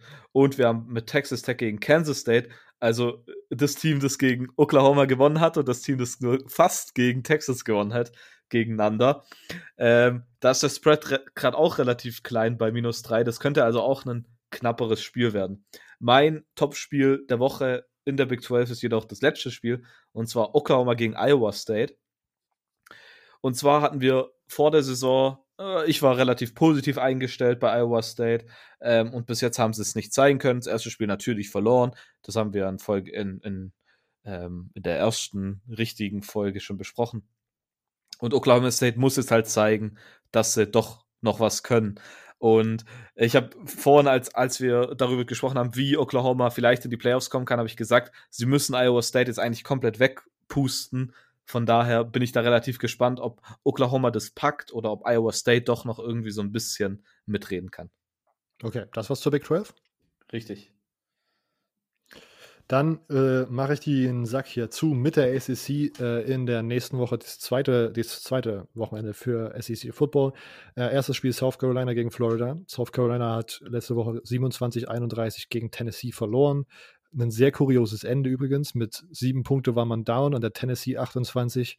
Äh, man hatte den vierten und zwölf äh, irgendwie noch drei Minuten noch was, also nicht mehr viel Zeit und Will ähm, Muschamp, der entscheidet sich einfach dazu, einen Field Goal zu machen und aus einem sieben Punkte Rückstand einen vier Punkte Rückstand zu machen, also aus einem One-Score-Game ein One-Score-Game. Äh, kuriose Entscheidung. Äh, nach dem Spiel meinte er, dass er seiner Defense vertraut. Natürlich auch da interessant. Hätte man dann den vierten und zwölf verkackt, dann hätte man eine, besseres, eine bessere Ausgangslage als ja, jetzt mit einem Onside-Kick oder so. Also das war sehr, sehr weird. Will Muschamp absolut auf dem Hot Seat, meiner Meinung nach. Colin Hill, der jetzt gerade startet ähm, äh, als Quarterback bei South Carolina, hatte ein okayes Spiel.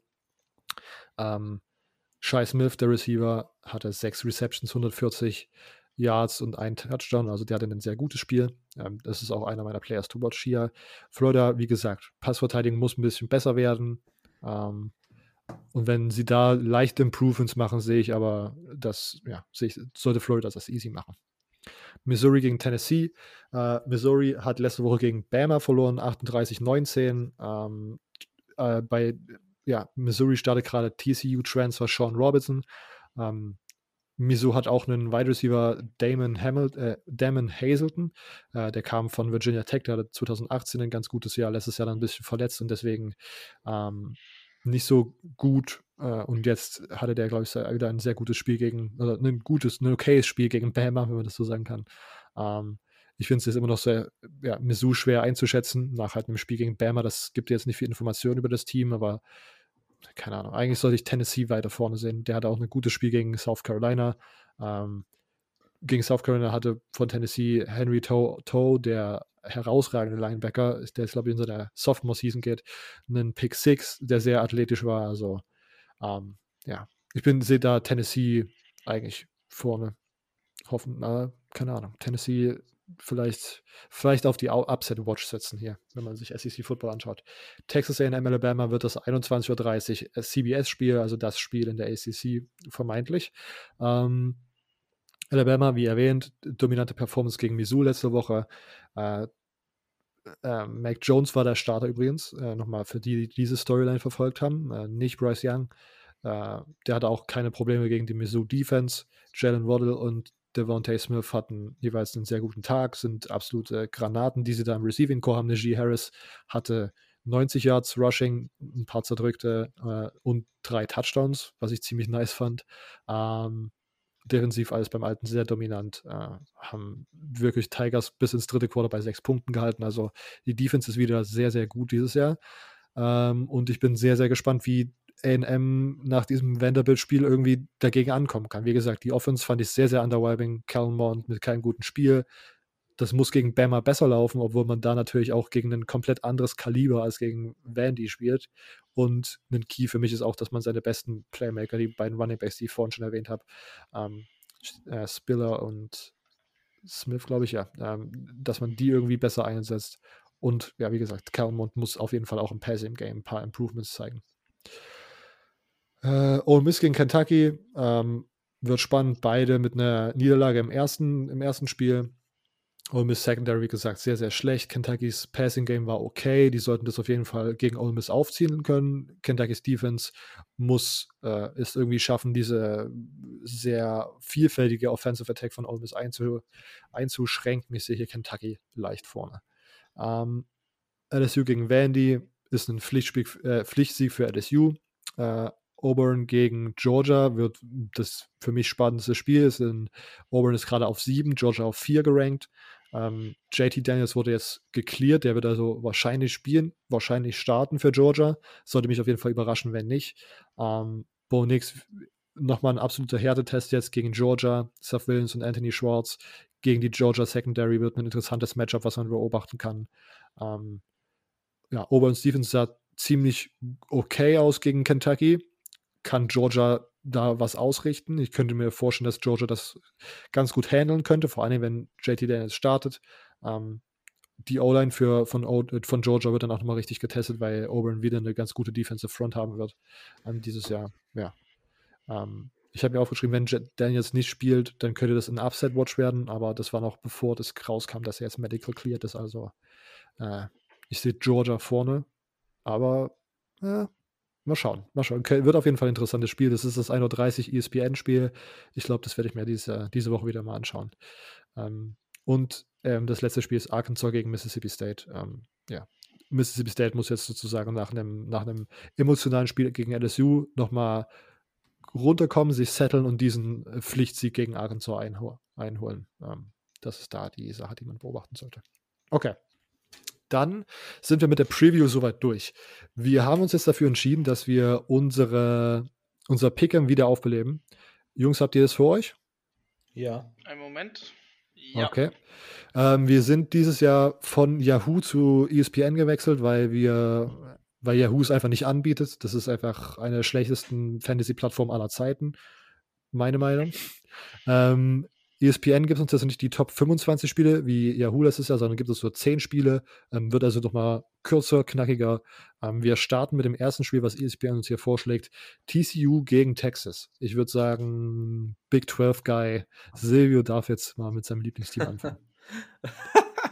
äh, ja, also ich gehe natürlich mit Texas, also ich bin so ein Idiot bin ich jetzt auch nicht. Aber äh, okay, ich sag, ich gehe ich, ich gehe mit Texas, aber ich sag nicht, dass äh, dass ich ich ich habe ich hab Schiss, dass der Soundbite benutzt wird, wenn TCU ja. gewinnt. Also wenn TCU gewinnt, bin ich da äh, nicht un unfroh darüber. Okay. Ich gehe auch mit Texas. Äh, vielleicht sogar knapper, als sich manche Leute vorstellen, weil es einfach die Big 12 ist. Ja. Demo? Meinerseits auch ein klares Ding. Ich glaube, Texas macht das. Okay. Wir kommen zur SEC, das 21.30 Uhr Spiel. Äh, Texas AM gegen Alabama. Ähm, ich würde vorlegen, ich habe es gerade schon angeteasert, ich gehe mit Alabama und ich habe Angst, dass es so deutlich wird, dass wir uns für unseren Tag in der Offseason schämen müssen. Immo. Bama. Okay, Silvio. Ja, okay, ich will natürlich auch nicht, dass das hier einseitig wird und dann um unseren, oh. um unseren, um unseren Texas A&M-Pick zu, zu zeigen, dass wir auch wirklich dazu stehen, äh, nehme ich jetzt, nehme ich jetzt halt einfach Texas A&M. Und ich meine, letztes Jahr, ich will noch mal dran erinnern, ich habe da diese eine Washington-Niederlage damals gepickt und dann aus dem Nichts und auf einmal kam sie, von daher vielleicht. Deshalb gehe ich mal mit Texas A&M. Einfach Okay. aus Jux und Laune. Dann kommen wir jetzt zu auch einem 21.30-Spiel, was ihr auch im ESPN-Player finden solltet. Ähm, Memphis gegen SMU, zwei ungeschlagene AAC-Teams. Äh, das könnte sehr interessant werden, weil das ein wichtiges Spiel für die, ja, für die ACC-Titelanwärter sein sollte. Letztes Jahr war es eines der geilsten Spiele des, der ganzen Saison. Ähm, Immo darf diesmal als erstes. Ich verfolge sehr unterschwellig SMU, möchte ich mal kurz hervorheben. Junior Aho, französischer Defensive End, ist dort absolut am Rasieren. Okay. Deswegen sage ich SMU. Okay. Silvio. Äh, ich gehe tatsächlich auch mit SMU. Der Grund dafür liegt aber nicht darin, dass ich jetzt unbedingt denke, dass SMU das bessere Team ist. Ähm, SMU hat halt einfach schon drei Spiele und äh, Memphis, Memphis hat eins. Und ich glaube einfach, dass ähm, SMU diese Erfahrung, dass sie schon deutlich mehr gespielt haben, diese Saison zum Vorteil sein wird und dann SMU gewinnt.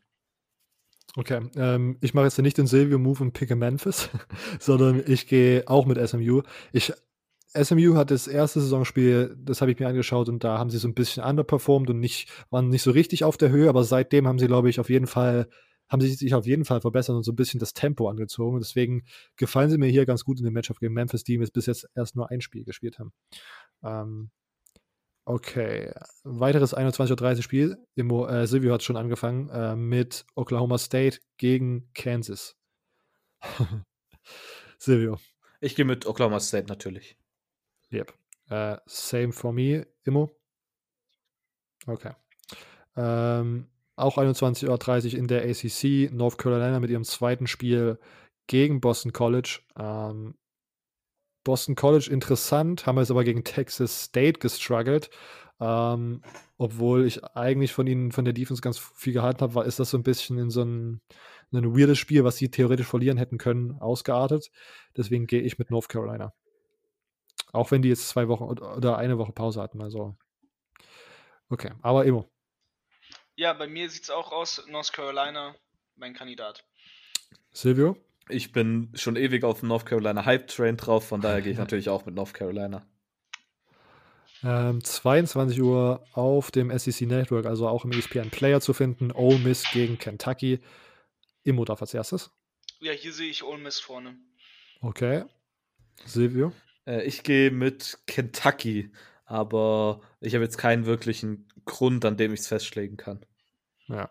Äh, ich gehe auch mit Kentucky. Ich glaube, das wird ziemlich knapp, ähm, aber ich glaube, dass die Kentucky Defense Ole Miss doch ein, ein, we- ja, keine Ahnung, ein, zweimal mehr stoppen wird als ähm, die Ole Miss Defense Kentucky, weil, wie gesagt, ich die, die Secondary wirklich als große Schwäche ausmache und selbst gegen Auburn hat das Passing Game so halb funktioniert und gegen diese Ole Miss Secondary sehe ich die Kentucky Wildcats äh, dann doch vorne.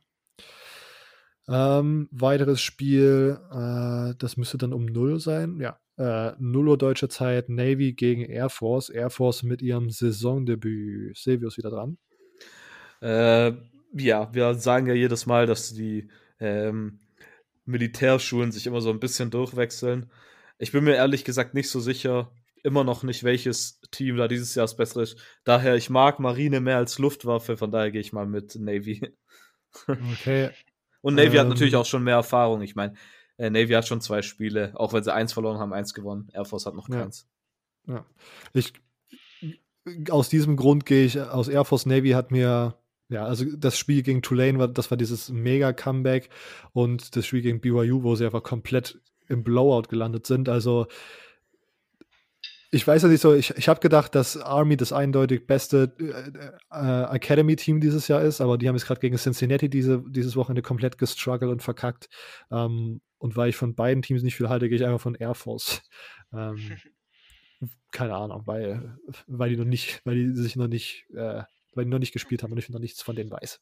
Also ich gehe hier nach militärischen Picken. Okay. Äh, und da ich die Air Force mehr mag als die Navy, googelt doch äh, einfach an dieser Stelle Theodor Osterkamp. Höhö. Shameless Plug, nein. Ähm, Air Force ist mein Pick. Okay. Ähm, 31 ESPN-Game im E ESPN Player Auburn Tigers. Nummer 7 gegen Nummer 4 Georgia Bulldogs. Immo, Hm. Georgia. Georgia. Äh, Silvio?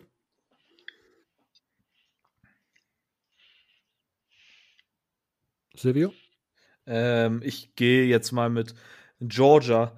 Äh, ich glaube, dass JT Daniels spielen wird und ich hoffe, ich erwarte jetzt mal, dass er eine relativ gute Performance macht. Von daher würde ich jetzt eher schon mit Georgia gehen. Und ich glaube, das ist auch von beiden Teams der sicherere Pick. Ja, dem würde ich zustimmen. Ich gehe jetzt auch mit Georgia, auch wenn ich äh, ich kann mir das knapper vorstellen, als, als äh, das vielleicht die meisten tun gerade. Deswegen würde ich beim Spread vielleicht zu Auburn tendieren. Ähm, aber ja, was, was ist meine Aussage für Spread-Tipps überhaupt? Äh, was hat die für eine Aussagekraft mittlerweile noch? ja. Äh, ähm, 31 äh, Matchup in der Big 12, Oklahoma gegen Iowa State. Ich gehe mit. Das merke ich, also scheißegal, die Big 12. Oklahoma. Silvio? Ja. Oder Quatsch, Immo? Ähm, Immo als erstes? Ja, Oklahoma. Ich würde sagen, sogar Silvio sagt jetzt auch Oklahoma. ja, ich So. gehe auch mit Oh. Oklahoma Ja. natürlich. Ähm, und wir runden die Sache ab mit Arkansas gegen Mississippi State. Ich, ja, gut. Miss State. Yep. Mistake, ja. Silvio, Jo, auch. Mississippi State. Okay. Da Perfekt. wünscht man sich doch 25 zurück. Zehn Teams sind geschafft. Ne, ist zwar jetzt schön kompakt, finde ich mal, finde ich nicht schlecht. Mal schauen, wie das von euch aufgenommen wird. Wir müssen noch einen Tiebreaker eingeben und zwar das Ergebnis, das genaue Ergebnis für den Final Score von Auburn gegen Georgia.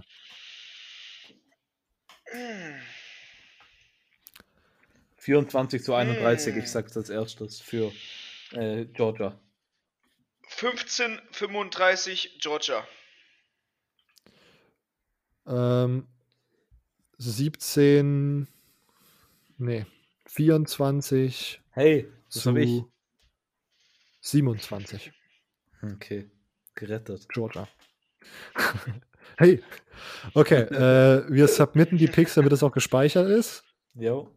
Yes. Okay, ähm, und ja, dann tatsächlich können wir die Episode hier abrappen, oder? Jo. Okay, ähm, noch als kleine Info, äh, haltet eure Augen auf, am Freitag kommt eine Special-Episode raus. Äh, wir, ja, das erklären wir, wie, was das mit sich auf sich hat, mit, mit, ja, das erklären wir dann am Freitag. Ähm, wird sehr interessant. Ähm, und sonst hört ihr uns nächste Woche Mittwoch wieder mit dem Woche 5 Recap und der Woche 6 Preview, euren Fragen. Ja, und wie immer den News, wenn es welche geben sollte. Dann, wie immer, CFB Germany Podcast auf Instagram, at CFB Germany Pod auf Twitter. Und sonst cfbgermanypodcast.home.blog ist unsere Website, wo ihr sehen könnt, wie ihr uns unterstützen könnt, wo unsere privaten Twitter-Accounts verlinkt sind und so weiter und so fort. Ähm, könnt ihr vorbeischauen, wenn ihr euch die URL nicht merken wollt oder nicht eintippen wollt, ist die auch bei allen Social-Media-Accounts verlinkt, so dass man die einfach findet. Ähm, ja, sonst, ja, genau, hören wir uns nächste Woche Mittwoch wieder. Bis dahin. Ciao.